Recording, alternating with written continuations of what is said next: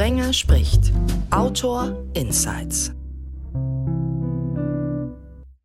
Sprenger spricht ja Hallo zusammen. Ausgabe 124 geht online an dem Wochenende, an dem der letzte Spieltag im bezahlten deutschen Fußball der Saison 22-23 ansteht.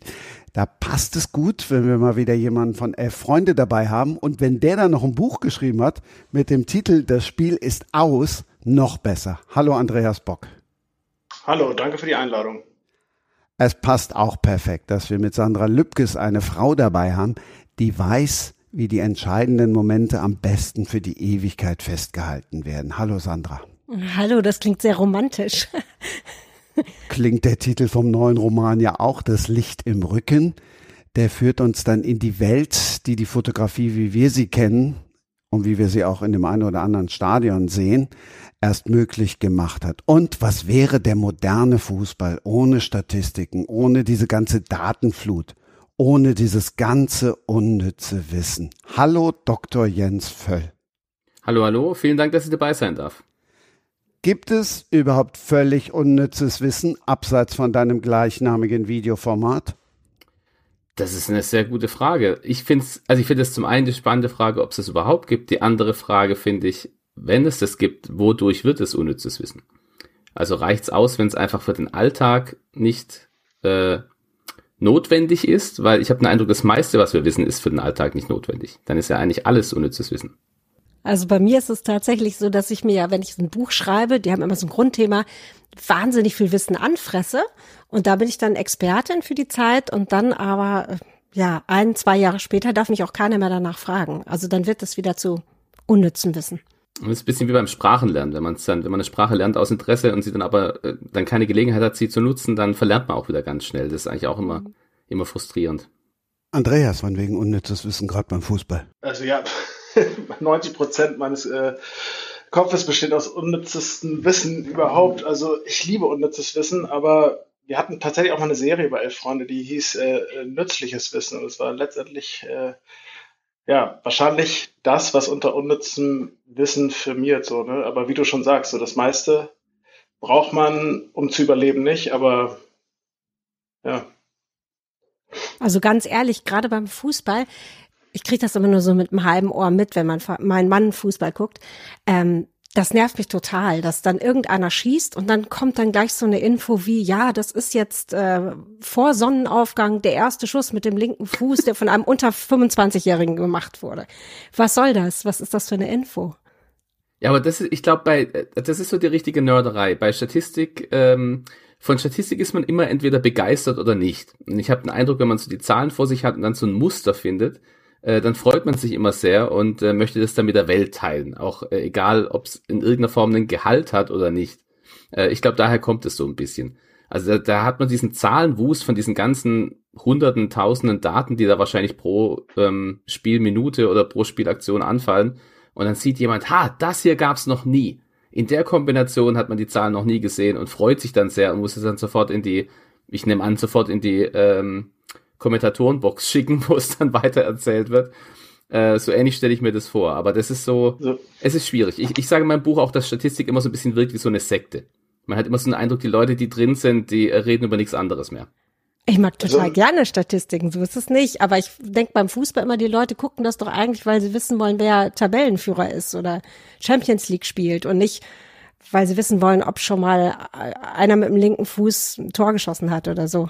Also ich muss sagen, der, der Hang zum Nerdtum ist im Fußball auf jeden Fall sehr, sehr hoch, sehr ausgeprägt und ich glaube auch, äh, der Trend geht halt immer, es wird halt immer ausdifferenziert. Ne? Dieser Statistik-Hype, äh, dieser Statistik-Wahnsinn, der ist halt kaum noch einzufangen heutzutage und ich steige da ehrlich gesagt auch aus bei ganz vielen Sachen. Ich frage mich nur, äh, Jens, vielleicht kannst du das mal sagen, ist das allgemein so, dass, sie, dass die Leute einfach nerdiger werden heutzutage, also im Vergleich zu früher? Ähm, nee, weil, weil auch mehr Daten und weil natürlich das Internet da ist und so und man viel mehr nachgucken kann und so, ne? Oder? Ja, genau, man hat, man hat viel schnelleren Zugriff auf Informationen als früher und äh, ich glaube aber, was sich was sich wirklich verändert hat und vielleicht kam es auch aus dem äh, im gleichen Zug, ähm, dass Nerd nicht mehr so ein Schimpfwort ist, wie es früher war und dass man heute sich quasi nach außen hin so ein bisschen stolz auf die Brust schreiben kann, dass man ein Nerd ist und sich mit Sachen auskennt, die sonst niemanden interessieren. Ähm, ich habe den Eindruck, das gab es früher nicht. Man war früher so ein bisschen der Außenseiter. Und, ähm, und das hat sich so ein bisschen verändert. Und ich glaube, entweder ist es so, dass man jetzt einfach mehr Zugriff auf Daten hat oder die Leute, die schon immer Zugriff auf die vielen Daten hatten, reden jetzt offener drüber, weil sie den Eindruck haben, sie dürfen es, ohne irgendwie ähm, ein genervtes Augenrollen zu empfangen automatisch. Also diese, diese Begeisterung für Dinge, für die sich andere Leute nicht interessieren, das ist erst so in den letzten Jahren, Jahrzehnten aus meiner Sicht so ein bisschen salonfähig geworden. Mhm. Aber dann ist es, dann ist es ja automatisch gar kein nerdiges Wissen mehr, wenn es auf einmal salonfähig ist. Zack, ist man kein Nerd mehr, sondern ein Salontiger. Ja, aber ich glaube, es gibt schon Dinge, die bleiben nerdig. Also wenn ich so dran denke, dass die ganzen erfolgreichsten Filme momentan ähm, Comic-Verfilmungen sind. Ich glaube, das gilt immer noch als Nerd-Thema, obwohl es schon längst ähm, von, vom, äh, von den Einnahmen her das dominierte, die dominierte Genre von, von, von Film ist. Äh, ich glaube, trotzdem sagen die Leute, naja, das ist nicht so, das ist nicht das, was ich unter einem Mainstream-Film verstehen würde, sondern das, das geht halt in die Nerd-Ecke. Würdest du denn sagen, dass du ein Nerd für ein bestimmtes Thema bist oder bist du eigentlich ein Nerd für Nerd-Themen? Also ich habe durch das Schreiben vom Buch oder durch das Verarbeiten jetzt auch gemerkt, dass ich tatsächlich ein, eher ein Wissenschaftsnerd bin als irgendwas anderes. Und das passt ja auch zu meinem Hintergrund. Also ich habe ähm, ich äh, habe lange in einem wissenschaftlichen Feld gearbeitet und habe jetzt und habe mich immer für einen großen Nerd gehalten und habe jetzt gemerkt, es gibt Nerds mit Nerdwissen, das mir vollkommen fremd ist und äh, so dass ich mich dann doch an meinen Leisten ein bisschen halten muss und mich selber als Wissenschaftsnerd bezeichnen muss.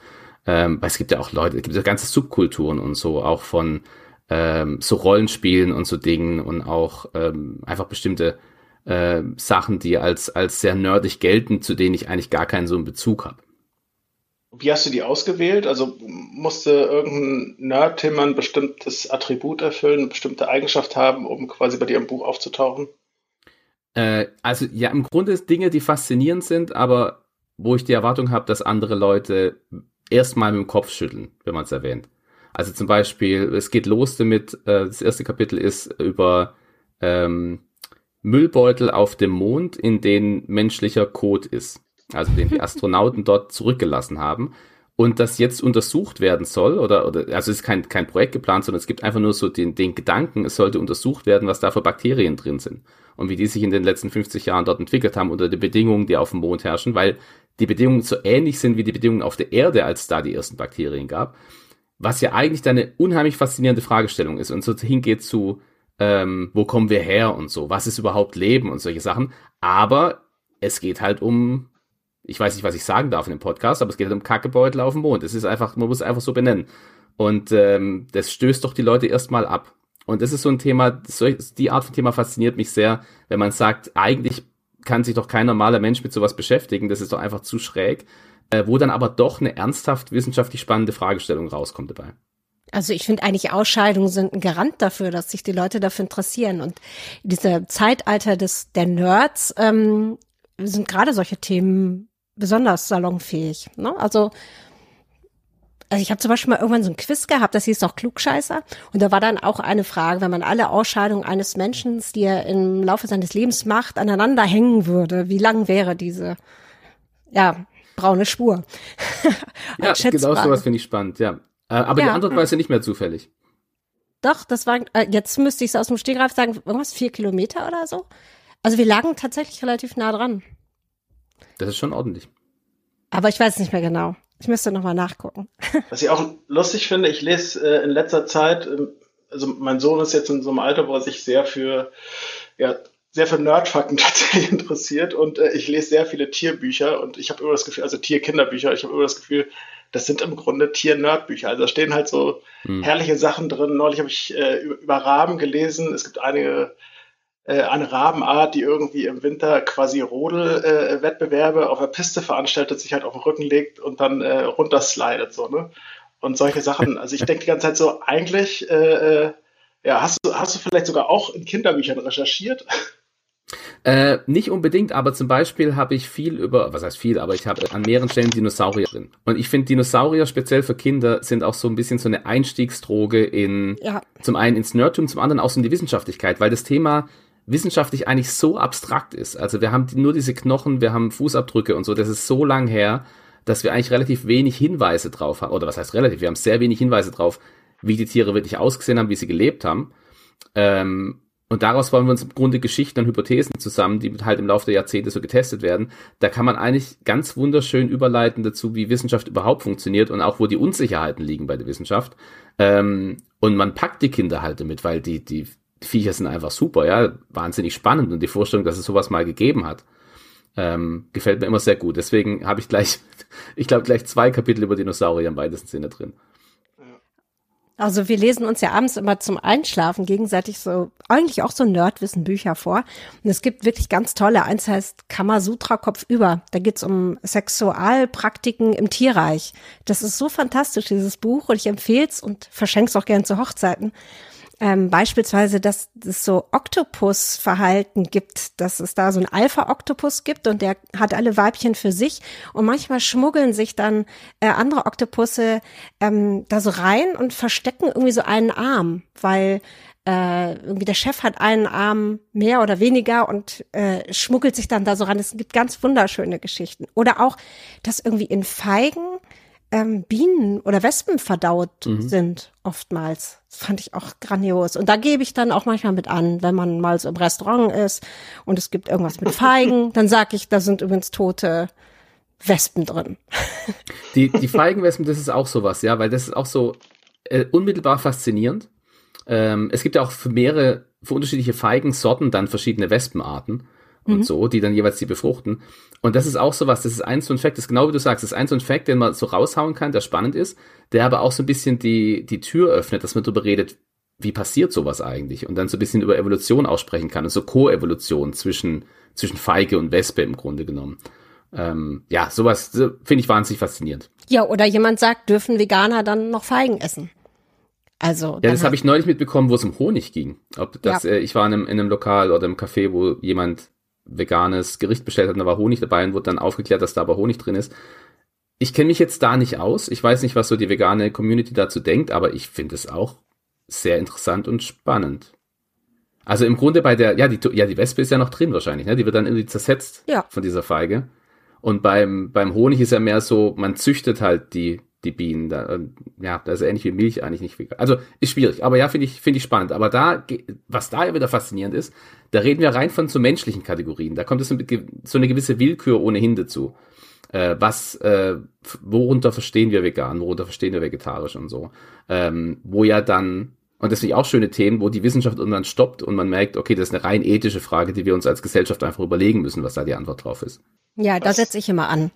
Also wenn die Wissenschaft, äh, die ich streife immer gerne am Rande, aber mich interessiert immer die Menschen und wie sie darauf reagieren und diese unterschiedlichen Sichtweisen. Auch beim Fußball übrigens, um da nochmal auf das Thema zu kommen, interessiert mich auch immer am meisten dieses, dieses Zwischenmenschliche auf dem Feld, möchte ich mal sagen. Eine Sache wollte ich noch fragen, und zwar der Nacktmull. Erlebt auf deinem Titel ein, ein kleines Revival. Also ich hatte irgendwie vor zehn Jahren das Gefühl, so der Nacktmull war so ein kleines Hype-Tier. Äh, alle Welt sprach irgendwie plötzlich vom Nacktmull, diverse Artikel in Zeitungen, Webseiten und so weiter.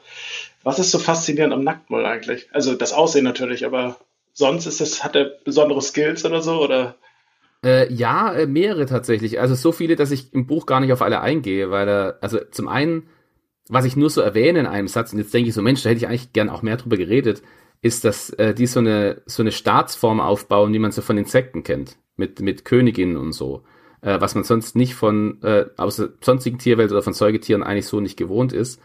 Ähm, und dann halten sie wahnsinnig viel aus. Also wenn man ihnen jetzt irgendwie Sauerstoff oder sonst was wegnimmt, da halten sie also viel mehr aus als viele andere Tiere oder viele andere ähnliche Tiere. Aber warum ich sie speziell in meinem Buch habe, ist, ähm, ich komme ursprünglich aus der Schmerzforschung. Also ich habe äh, ich habe Psychologie studiert und bin dann in die Neuropsychologie und habe da ähm, mir angeschaut, was im Gehirn von speziell Phantomschmerzpatientinnen passiert. Und ähm, der Nacktmull spürt keinen Schmerz im traditionellen Sinn. Also er zeigt hier und da mal eine Vermeidungsreaktion, aber äh, das stört ihn nicht, wenn er zum Beispiel, selbst wenn er irgendwie Säure abkriegt oder sowas. Und deswegen, das wollte ich mir genauer angucken, nicht nur, weil das so ist. Ähm, vorher wurde der Oktopus erwähnt. Der Oktopus zeigt auch sehr wenig Schmerzreaktion, aber einfach deswegen, weil er ein sehr solitäres Tier ist und wenn er dann also selbst wenn er schreien könnte, wird es nichts bringen, weil in aller Regel kein anderer Oktopus drumherum ist. Also warum sollte er eine starke Schmerzreaktion zeigen? Aber im Nacktmull ist was anderes. Und zwar fehlt ihm wirklich ein Neurotransmitter im Gehirn, den eigentlich alle anderen äh, Säugetiere haben und der für das, für die Signalisierung von Schmerz zuständig ist. Und zum einen war dann das Rätsel, warum ist das so? Und da gehe ich so ein bisschen drauf ein, was da die Spekulationen sind. Zum anderen hat man dann überlegt, naja, aber wenn das ein, also so ein Neurotransmitter ist ja nur so eine Chemikalie, ist nur ein so ein Molekül, können wir ihm das nicht einfach spritzen und dann spürt er Schmerz? Und das hat man dann probiert und es war auch so. Und ich finde es so eine perfide Idee, dass man sagt, oh, dieses Tier spürt keinen Schmerz, ändern wir das einfach mal. ja, mal gucken, was dann passiert. Ähm, dass sowas mal gemacht wurde, ist einfach schräg und es hilft halt zu verstehen, wie, wie Schmerz im Gehirn funktioniert. Ja, aber mich würde dann auch wieder interessieren, ob dieses Nicht-Vorhanden vom Schmerzempfinden was zu tun hat mit diesem sektenartigen System, was sie aufbauen, ob es da einen Zusammenhang gibt. Äh, wahrscheinlich, die vom, also man wird es nicht äh, klären können, warum, wie das genau so entstanden ist oder warum genau. Die Überlegung ist, dass der Nacktmull sich häufig in sehr sauerstoffarmen bzw. CO2-reichen Umgebungen aufhält, weil er so ein Untergrundtier ist ähm, und dass viele Tierarten, einschließlich Menschen, äh, eine bestimmte CO2-Konzentration in der Luft als schmerzhaft wahrnehmen tatsächlich. Und äh, die Vermutung ist, dass quasi die Evolution irgendwann dafür gesorgt hat, dass er einfach keinen Schmerz mehr spürt, weil es quasi ein unnötiges Warnsignal war. Also er kommt klar mit der Luft und äh, wenn dann, wenn er Schmerz spürt, dann ist es im Grunde genommen überschüssiger Schmerz und der Schmerz bei, bei allen Wesen ist der Schmerz eigentlich da, um eine Warnung auszusenden. Und äh, wenn sozusagen der Nacktmull sich in einer sicheren Umgebung befindet und trotzdem Schmerz empfindet, dann würde es Sinn machen, dass es einen evolutionären Druck gibt, dieses Schmerzsystem stillzulegen, sozusagen. Mhm. Äh, war, äh, war, das klar erklärt? Ich glaube, ich habe ein bisschen im Kreis geredet, aber das ist so die Idee, wie man sich vorstellen könnte, dass es passiert ist. Mm, das Hörbuch gibt ja eine Hörprobe, die man anklicken kann.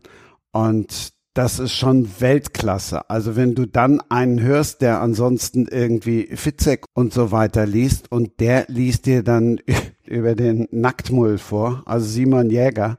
Es war köstlich, das zu hören. Zu lesen auch, wie er denn nun aussieht. Aber da du ja eben schon alles andere angesprochen hast, darfst du das jetzt auch selber zitieren. Äh, dass ich sage, der Nacktmull sieht aus wie ein Penis mit Zähnen, ja. Da stehe ich auch dazu.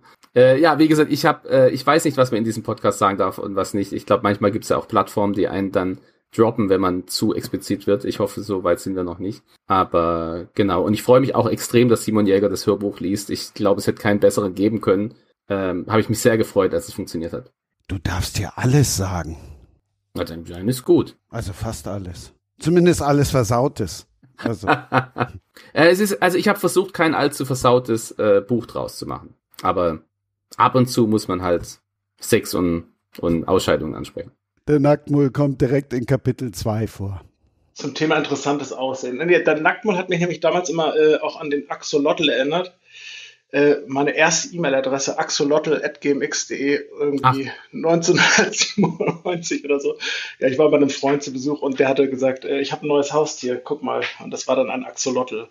Seitdem weiß ich, also ich weiß im Grunde nichts über das Tier, außer dass es Mex ein mexikanischer Schwanzlurch, glaube ich, ist und mich dann irgendwann, als ich diesen äh, Nacktmull gesehen habe, immer so äh, leicht an den erinnert hat. Und ich dachte, die beiden müssten sich mal kennenlernen. Ja, ich, ich habe jetzt den Eindruck, ihr habt mich hier nur äh, mit hergenommen, um Werbung für mein Buch zu machen, weil äh, der Axolotl hat auch ein eigenes Kapitel in dem Buch. okay. Wir sind einfach ja, genau. vorbereitet. Also da gibt's eine ganz spannende Geschichte. Ich sag, was ich da faszinierend fand, ist, ich wusste seit Jahren eine faszinierende Geschichte über den Axolotl und habe dann erst in der Recherche äh, des Buchs erfahren, dass es so nicht stimmt. Und zwar die Geschichte, die ich gehört habe, war, dass äh, die ersten Forscher, die den Axolotl quasi, also die ersten europäischen Forscher, die ihn entdeckt haben und aus Mexiko nach Europa geschickt haben, äh, da hat der eine die dort in eine Kiste gepackt in Mexiko, dieser, dieser Lurch, wie man ihn kennt, äh, nach Paris verschickt und als Paris ankam, waren völlig andere Tiere in der Kiste, nämlich so Eidechsenartige. Ähm, und es stellte sich raus, die haben sich quasi auf der Reise verändert in ein völlig anderes Tier. Ähm, und ganz so war das nicht. Aber was der Axolotl tatsächlich hat, was tatsächlich passiert ist, ist, dass der von mehreren, in mehreren Hinsichten wirkt, als wäre er eine Larve von einem anderen Tier. Und er hat so ein bisschen zu so einem Streit geführt, ähm, ob es denn jetzt eine Larve ist oder ein ausgewachsenes Tier, weil ähm, jetzt darf ich nichts Falsches sagen, aber ich glaube, es wäre so gewesen, dass damals kein ausgewachsenes Tier bekannt war, das auf die gleiche Art sowohl Luft wie auch im Wasser atmen konnte. Deswegen wäre es so was Neues, Aufregendes gewesen.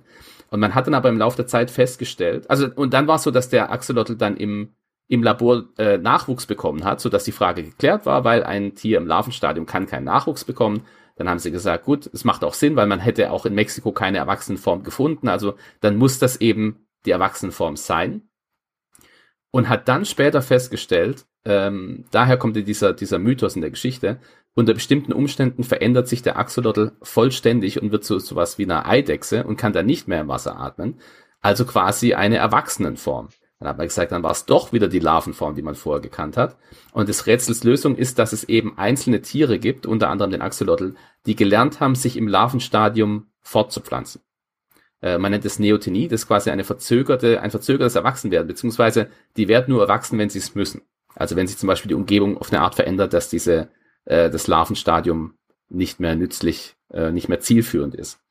Äh, und daraus, ganz spannend, hat sich eine Geschichte entwickelt, weil einer der äh, Menschen, die mit dem Axolotl geforscht haben damals und an dieser Neotenie beforscht haben, war, ähm, jetzt komme ich, darf ich mit dem Namen nicht durcheinander kommen, Thomas Huxley.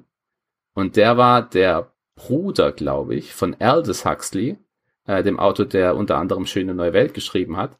Und Aldous Huxley hat sich dann von der Idee, äh, von diesem Konzept dazu inspirieren lassen, zu einer Geschichte, äh, wo es dann bei den Menschen auch so ist. Dass also quasi das, was wir sind, nur eine Larvenform ist ähm, und wenn der erste Mensch alt genug wird, verwandelt er sich quasi in die richtige Menschenform. Und da geht es dann halt um so einen Graf, der sich irgendwo einschließt und, und, und ein langes Leben äh, erzeugt hat für sich und dann 200 Jahre alt wird und dann zu so einer Art Affenmonster sozusagen mutiert, was dann die eigentliche menschliche Form ist. Wow. Eigentlich kann ich das später nochmal alles nachhören? Äh, von Simon Jäger, ja. ja, genau. Weltklasse, da muss man auch erstmal drauf kommen, auf die auf die E-Mail-Adresse. Wahrscheinlich gibt es die E-Mail-Adresse sogar noch und ich kriege die ganze Zeit irgendwie Fanpost von irgendwelchen Axolotl-Nerds. äh, ich habe bloß das Passwort nicht mehr. Wahrscheinlich. Vielleicht, äh, vielleicht, könntest du sie jetzt wieder reaktivieren dann. Ja, wahrscheinlich, ne? wahrscheinlich war das Passwort Nacktmoll.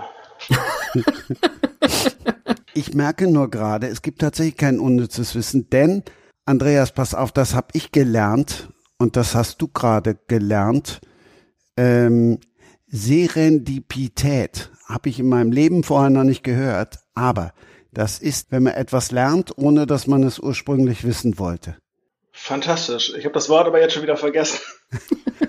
Serendipity heißt es, ja. glaube ich, auf Ach so, na gut. Und ah, ja, Gott, das Serendipität. Das habe ich im, im Vorwort zu dem Buch gelesen. Da müssen wir natürlich auch noch kurz drüber reden, Jens. Ist das deine Chefin?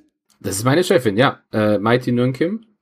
Ähm, äh, sagt euch äh, Mighty Nunkim was? Ja, natürlich. Okay. Ähm, genau, die hat mich vor gut zwei Jahren, zweieinhalb Jahren angeheuert für ihr Team. Und äh, wir haben ja bis vor kurzem den YouTube-Kanal MyLab gemacht. Äh, bis vor kurzem sage ich deswegen, weil wir jetzt ein Abschiedsvideo geschickt haben, nachdem sich herausgestellt hat, wir haben einfach keine Zeit mehr, äh, da was zu machen. Und Mai hat auch, äh, hat quasi das zweite Mal ähm, Babypause gemacht und da war einfach klar, das wird zu viel Arbeit. Und deswegen haben wir uns da jetzt verabschiedet. Aber ähm, das Team hinter dem Kanal waren tatsächlich vier Leute, wo ich dann auch sehr glücklich war, also einschließlich Mai und, und, und ich, wo ich sehr glücklich war, mit denen an Bord kommen zu dürfen. Und, äh, und ich bin jetzt weiterhin auch nach dem Ende des Kanals weiterhin Teil ihres Teams und äh, wir machen zum Beispiel eine, eine Fernsehsendung auf ZDF Neo ähm, und haben auch bei Terra X schon Folgen mitgemacht und so. Und es macht sehr viel Spaß und ich bin äh, also ich hätte nicht die Möglichkeit dieses Buchs bekommen und auch mit Sicherheit nicht diese äh, großzügige Unterstützung des Verlags äh, bekommen, wenn's, wenn ich nicht Teil von Mais engerem Team wäre. Also da bin ich meiner Chefin wahnsinnig dankbar und auch für das schöne Vorwort. Ich habe so ein bisschen den Eindruck, ähm, dass wir alle drei so Leute sind, äh, die genau den Job haben, den sie angekreuzt hätten mit zehn Jahren im Freundebuch, was ich mal später werden will, oder? Also ich auf jeden Fall, ja. Ja, also ich auch. Ja, Andreas äh, schweigt. Ja, ich wollte gerade ja. sagen. Also, als, als Psychologe sage ich jetzt, da habe ich was rausgehört aus der Stille. Also meine Brüder, die ungefähr in deinem Alter auch sind, die wollten beide äh, Fußballreporter werden quasi oder Fußballjournalist. Und das bist du doch, oder nicht? Das bin ich, aber ich glaube, damals wollte ich Boris Becker werden. Ähm. Ach, Boris Becker. Aber heute willst du nicht mal Boris Becker werden, lass mich sagen. ähm, nee, wahrscheinlich nicht. Ähm, nee, stimmt schon. Es ist, äh, also ich bin jetzt seit 15 Jahren bei Elf Freunde und äh, es macht nach wie vor auch Spaß so und es ist nach wie vor auch schön. Es ist nerdig genug so, man entdeckt auch immer wieder Neues. Letzte Woche zum Thema Nerdfakten hat mir gerade ein Kollege erzählt, wusstest du eigentlich, dass Jürgen Klinsmann nach seiner aktiven Karriere nochmal Undercover in den USA gespielt hat? Wusste ich tatsächlich nicht, obwohl ich äh, halt schon dachte, dass ich äh, sehr viel Nerdkram ähm, äh, mir angelesen habe. Der hat Undercover unter dem Namen Jay Goppingen in, äh, in den USA gespielt. Goppingen ist sein Heimatort in, ich glaube, Baden-Württemberg liegt das, ne? Ja. Ähm, genau, und der hat da in so einer Amateurliga gespielt, mit Freunden einfach, und der wollte halt nicht äh, erkannt werden. Aber irgendwann hat es irgendeine Boulevardzeitung dann dort doch rausgefunden, hat es äh, groß gemacht. Und dann hat sie auch irgendwie die Bild getitelt, Jay Gopping. Ich habe es nochmal nachgelesen, stimmt alles. Spannend. Ja. Naja, mit so einem Nerdkram beschäftigen wir uns halt. Ich finde es schön. Ich habe ja auch tatsächlich, ich habe versucht, Sport-Nerdwissen äh, für diesen Podcast rauszukramen. ähm, Und? ich habe ich hab eine Sache ähm, nochmal nachgelesen, die ich vor Jahren mal, die mir als, als Frage gestellt wurde, beziehungsweise gar nicht mir gestellt wurde, sondern äh, mein Vater ist ja auch ein großer Nerd. Also ich habe das nicht gestohlen. Äh, er hat zwar keinen wissenschaftlichen Hintergrund, aber ist äh, einfach, äh, da habe ich so das Interesse für diese ganzen Obskuritäten auf jeden Fall her. Und seine, seine Kolleginnen bei der Arbeit äh, wussten das. Inzwischen ist er in Rente, aber die wussten das alle. Und dann hat einer gesagt mal, ich stelle dir jetzt mal eine Frage, wo ich sage, das weißt du einfach nicht und man kann es auch nicht googeln. Und ich möchte einfach testen, wie weit dein Nerdwissen geht. Und hat gefragt, bei welcher Sportart liegt der Weltrekord bei 0,0 Metern? Mhm. Und dann hat er mich panisch angerufen, da habe ich noch studiert und hat gesagt, also wenn ich, wenn du rauskriegst, äh, was das ist, dann, dann kann ich vor denen angeben und so. Und ich hab's tatsächlich dann rausgekriegt und konnte ihn zurückmelden und er konnte seinen, seinen Kollegen beeindrucken. Aber jetzt will ich die Frage an euch mal weitergeben. 0,0 0,0 Meter als Weltrekord. als Weltrekord. Ha.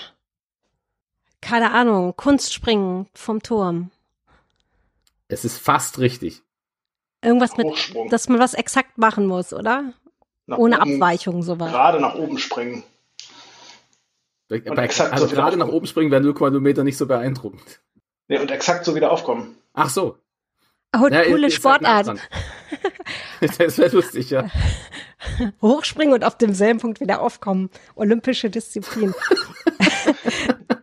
ähm, oder Ja? Pfeil, was mit dem Pfeil schießen, dass man irgendwie Zielschießen machen muss und Das, das war mein erster Gedanke, aber da werden halt Punkte vergeben. Glaube ich doch. Ich glaube, dafür gibt man einfach dann, da wäre der Weltrekord quasi eine bestimmte Punktzahl, glaube ich. Okay, hau raus. Ich, hau- ich löse auf. Äh, es gibt beim Fallschirmspringen die Disziplin Zielspringen. Ah. Und da musst du auf einem Punkt landen. Ähm, und dadurch, dass es so lang her ist, es ist fast 20 Jahre her, glaube ich, dass es war, äh, kann sein, dass die Information theoretisch veraltet ist, weil diese Ziele wurden irgendwann kleiner und sind jetzt nur noch ein paar Zentimeter groß. Ja. Und jetzt ist, glaube ich, der Weltrekord bei sowas wie zwei Zentimeter oder sowas, was ja aber immer noch 0,0 Meter sind, wenn man es wenn man's abrundet. Also von daher stimmt die Formulierung, glaube ich, hoffentlich noch. Äh, aber darum ging es. Ist das Zielspringen beim Fallschirmspringen. Aber irgendwann kannst du keine neuen Rekorde mehr aufstellen, weil 0,0 ist 0,0. Oder was sagt der Wissenschaftler dazu? Äh, nee, das ist richtig. Dann hat man so einen Hm. Deckeleffekt. Aber ich glaube, den gibt's ja bei, äh, bei mehreren Sportarten wahrscheinlich, ne? Weil ich glaube, es gibt mehrere, wo da halt auch Punkte vergeben werden. Also gerade auch Bogenschießen und so. Also ich gehe ich geh mal davon aus, dass es da bei mehreren äh, ganz verschiedenen Sportarten einen Deckel gibt, wo man nicht besser sein kann als, ähm, als ein bestimmtes, bestimmtes Level. Okay. Oder? Ich weiß nicht, da Ah. frage ich jetzt die, die Sport-ExpertInnen äh, ExpertInnen in der Runde. Kannst du ruhig wendig lassen. Ich bin kein Sportex kein Sportexperte. Also Andreas, was ist denn der höchste zu Null Sieg in der Fußball-Bundesliga? In der Fußball-Bundesliga, ich glaube, das waren 12-0, wenn ich mich nicht Krass, Wow. du weißt das. täusche. Ja. Ja, Also, das, beziehungsweise der, der, der höchste weltweit war 149 zu 0, glaube ich. Um äh, Gottes Willen. Das war irgendein Spiel in, ach, keine Ahnung, irgendwo in, äh, in Asien, glaube ich. Oder Karibik, ich weiß es nicht mehr. Da wurde einfach alle Äh, 40 Sekunden ein Tor geschossen. Das war so ein Protestspiel. Also die eine Ach. Mannschaft hat halt die ganze Zeit Eigentore geschossen. Der eigentliche höchste Sieg war ein 31 zu 0 von Australien gegen amerikanische Samoa. Ich glaube, WM-Qualifikation 2000, also zur WM 2002 war das. Genau, amerikanisch Samoa ähm, war damals ein Team aus reinen Amateuren, die auch, glaube ich, alle ähm, noch jugendlich waren. Also kaum einer war älter als 20. Australien hat mit einer kompletten Profimannschaft gespielt und ja, 31 zu 0 gewonnen. Und du hast jetzt entstand- kein Gerät neben dir stehen, wo du das jetzt abliest, mal eben schnell. Du weißt, das hast es dann im Kopf drin. Also ja, aber das waren tatsächlich, ich würde es noch nicht mal Nerd-Fragen nennen, sondern das sind so Echt? Normal, allgemein, äh, Fußball allgemein wissen will ich Ja, also das weiß ich ja sogar. Gladbach Ach, gegen. Dortmund 1978 12-0. Das hat ja nichts mit Nerdwissen zu tun. Können wir noch einmal die Definition vom Nerd hören, weil die finden wir ja auch in deinem keineswegs völlig unnützen Buch. Also ich habe äh, ich habe so ein bisschen gestrauchelt damit. Also es war klar, es musste mit einer Definition losgehen, aber äh, ich habe dann vor allem darüber geredet, wie die Definition sich gewandelt hat, so ein bisschen, und habe dann so meine eigene in den Raum geworfen, die wohl auch nah an dem dran ist, was so das übliche Verständnis ist oder was auch der Duden rüberbringen will und so, nämlich jemand, der ein äh, starkes Interesse für einen Bereich hat, der jetzt nicht unbedingt für andere Leute interessant sein muss. Und damit rede ich mich auch so ein bisschen raus, weil häufig äh, die Nerds als einfach sehr viel wissend dargestellt werden. Und das finde ich immer so ein bisschen doof, weil das führt zu so einer Nerd-Arroganz, dass man immer sagt, ich verstehe die Welt besser und so. Das will ich eigentlich nicht, sondern äh, ich finde es schöner, wenn man es wirklich nach dem Interesse und der Leidenschaft und der Begeisterung so ein bisschen definiert. Also ein Nerd muss nicht unbedingt, ein Fußball-Nerd muss nicht unbedingt sehr viel Fußballkenntnis haben, sondern muss einfach die Motivation haben, sich dann mit solchen Dingen auseinanderzusetzen und solche Sachen nachzulesen und so. Das ist für mich was, was ein Nerd ausmacht. Interessant, dass du das so erklärst. Ich glaube, ich habe Zeitmagazin war ein Interview mit äh, Quentin Tarantino, der genau danach gefragt wurde. Sie sind ja ein Filmnerd und daraufhin unterbricht er den, äh, Christoph Arment hat, glaube ich, das Interview gemacht, unterbricht er und sagt, nee, ich bin kein Filmnerd, ich bin ein Filmgenie oder ein Filmexperte. Ja, gut, das ist aber auch eine typische Quentin Tarantino-Antwort. Also wenn er sich selber als Genie bezeichnen kann, da lässt er keine Gelegenheit dazu verstreichen, glaube ich. Äh, muss aber auch fairnesshalber sagen, seine Filme werden auch in meinem Buch erwähnt. Also es ist eine gewisse Nerdigkeit, kann ich ihm nicht absprechen. Also du hast wirklich alles drin. Es, es wirkt so ein bisschen, ich glaube, ihr sprecht nur ja. die Sachen an, die ich im Buch habe. Aber nein, aber als, äh, da komme ich jetzt wieder aus meiner Neuro, äh, Neurowissenschaftler-Ecke. Es gibt eine Szene in einem Tarantino-Film, wo jemand bei einem äh, schiefgelaufenen Banküberfall äh, in den Hinterkopf geschossen wird und dann weiter Auto fährt, solange bis er sagt, er kann nichts mehr sehen. Äh, und ich gehe in einer, ich glaube in der Fußnote ist es nur darauf ein, dass es tatsächlich eine sehr realistische Darstellung von sowas ist, weil unser ganzes Sehen äh, im hinteren Teil, im Hinterkopf, äh, Hinterkopfteil des Gehirns stattfindet. Ähm, und dass auch, dass man schon einen ordentlichen Teil des Gehirns einfach beschädigen kann, ohne dass man automatisch tot umfällt. Also dass jemand nach einem nach so einer Schussverletzung dann erstmal sich weiter normal verhält und dann plötzlich sagt, er sieht nichts mehr, ist tatsächlich entweder gut recherchiert oder gut geraten, aber ähm, tatsächlich in dem Film plausibel rübergebracht. Und dann konnte ich natürlich, und ich weiß, Tarantino-Nerds, also nicht er selbst, sondern die Nerds von seinen Filmen, die nehmen Dinge sehr genau. Äh, deswegen habe ich nochmal ins Originaldrehbuch geschaut von dem Film, zum wirklich sicherstellen, dass das auch das ist, was passiert, weil im Film ist teilweise ein bisschen, äh, bisschen unklar, was genau vor sich geht. Ähm, da, da musste ich schon so akribisch sein. Wahrscheinlich kommt trotzdem Kritik. Aber äh, ja, also äh, Tarantino-Filme sind da durchaus auch eine Quelle dafür, ja. Wo wir jetzt gerade beim Tarantino abnörden sind, stimmt das, dass er einen Film vor Reservoir Dogs gemacht hat, der nicht fertiggestellt wurde oder wo die Bänder irgendwie verbrannt sind oder so? Weißt du das Wüsste vielleicht? ich nicht, wüsste ich nicht. Also meines Wissens ist Reservoir Dogs der erste Film. Er hat da Drehbücher vorher gemacht und auch Drehbücher mitgeschrieben und so. Ähm, aber als Regie ist es meines Wissens der erste Film, aber nichts ist unmöglich. Also ich stelle gerade fest, ich bin wirklich kein Nerd. Also ihr enthaltet Ja, euch wirklich über Dinge, die finde ich so öde. Also sowas wie Tarantino Spezialwissen. Wirklich, wie kann man sich da so lange drüber unterhalten? Äh, Gibt es denn überhaupt eine weibliche Form von Nerd? Also wird das gegendert? Äh, ich, äh, also da nehme ich jetzt so eine gewisse Ausrede. Ich habe lange in den USA gelebt und ich freue mich immer, wenn es ein englisches Wort gibt, wo ich dann einfach das Wort, ne, was heißt, ich freue mich immer. Ich finde es praktischer, dann eng, äh, ein englisches Wort rauszuhauen und zu haben, Ja. äh, das dann grammatikalisch einfach da automatisch nicht gegendert wird. Also ich benutze einfach Nerd als Nerd. Ich habe jetzt äh, nicht Nerdin zum Beispiel verwendet, obwohl wir das, obwohl mir das normalerweise sehr wichtig ist. Also ich äh, sage zum Beispiel, ich rede halt im Buch auch von WissenschaftlerInnen und so weiter und von ÄrztInnen, die da eine Rolle gespielt haben. Ich möchte da nicht auf die männliche Form bestehen, habe jetzt aber Nerd tatsächlich in aller Regel maskulin benutzt. Okay. Weil tatsächlich die meisten Nerds, die ich kenne, sind äh, doch männlich. Also ich habe selten mal Frauen über Klischee, ja. Tarantino reden hören, also oder Nörden hören. Wobei, äh, deswegen Aber- eben meine, meine Definition davon, weil äh, Ja. es ist ja, Frauen können sich durchaus genauso für, Ja. für Themen begeistern, die eben andere Leute nicht interessieren. Aber das Klassische ist eben, ja, Tarantino-Filme, Comics und so, das gehört zum klassischen Nerdbild dazu. Und ich hätte schon Lust drauf, da so ein bisschen wegzukommen davon. Äh, ich habe so ganz, ganz subtil versucht, das im Buch zu machen, weil ich ab und zu ähm, WissenschaftlerInnen vorstelle, die eine bestimmte, eine bestimmte Studie geschrieben haben, die im Buch genannt wird. Und ich habe die jeweils gefragt, wie sie sich, inwiefern sie sich als Nerd sehen. Und einer hat zum Beispiel gesagt, er ist ein Bastel-Nerd, äh, eine ist ein Fitness-Nerd und so weiter. Und dann habe ich, da will ich es immer beschreiben. Und da ähm, sind also, da sind auch Leute, also das sind mehr Frauen als Männer dabei, glaube ich nicht, dass ich mhm. das falsches bezeichne, aber äh, falsches behaupte. Und, äh, und es zieht sich auch durch äh, mehrere Hautfarben und so durch, obwohl der, der klassische Nerd, den man so stereotyp kennt, normalerweise ein, ein weißer Mann ist, der eben sich für Comics und Tarantino-Filme interessiert. Aber das täte uns gut, da ein bisschen wegzukommen von dem Klischee, glaube ich.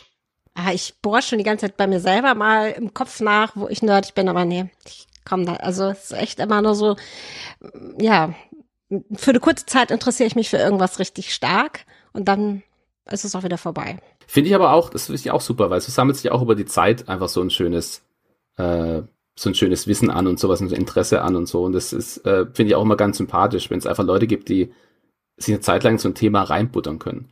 Und wie gesagt, am liebsten noch was, wenn es was ist, wo andere Leute den Kopf schütteln, dann finde ich äh, das mir immer so das Liebste. Also ich freue mich immer, wenn man zwei Dinge unabhängig voneinander weiß und die dann auf einmal so eine Connection haben. Also irgendwie haben die was miteinander zu tun. Könnte ich mir vorstellen, dass es bei mhm. Wissenschaft oft ist. Ne? Du weißt was über, keine Ahnung, den Papagei und findest dann aber auch noch irgendwas anderes heraus, was ganz wichtig ist und auch mit dem Papagei zu tun hat. Also Stimmt, das ja. macht einen glücklich. Serendipity, sag ich doch. Darum geht's doch hier. Ich schreibe mir das Wort jetzt auf. Ja.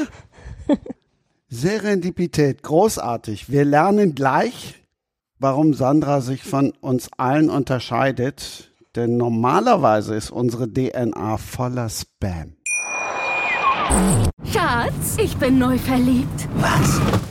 Drüben. Das ist er. Aber das ist ein Auto. Ja, eben. Mit ihm habe ich alles richtig gemacht. Wunschauto einfach kaufen, verkaufen oder leasen. Bei Autoscout24. Alles richtig gemacht. Wie baut man eine harmonische Beziehung zu seinem Hund auf? Puh, gar nicht so leicht. Und deshalb frage ich nach, wie es anderen Hundeeltern gelingt, beziehungsweise wie die daran arbeiten.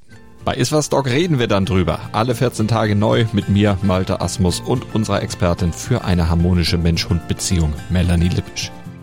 Iswas Dog mit Malte Asmus. Überall, wo es Podcasts gibt.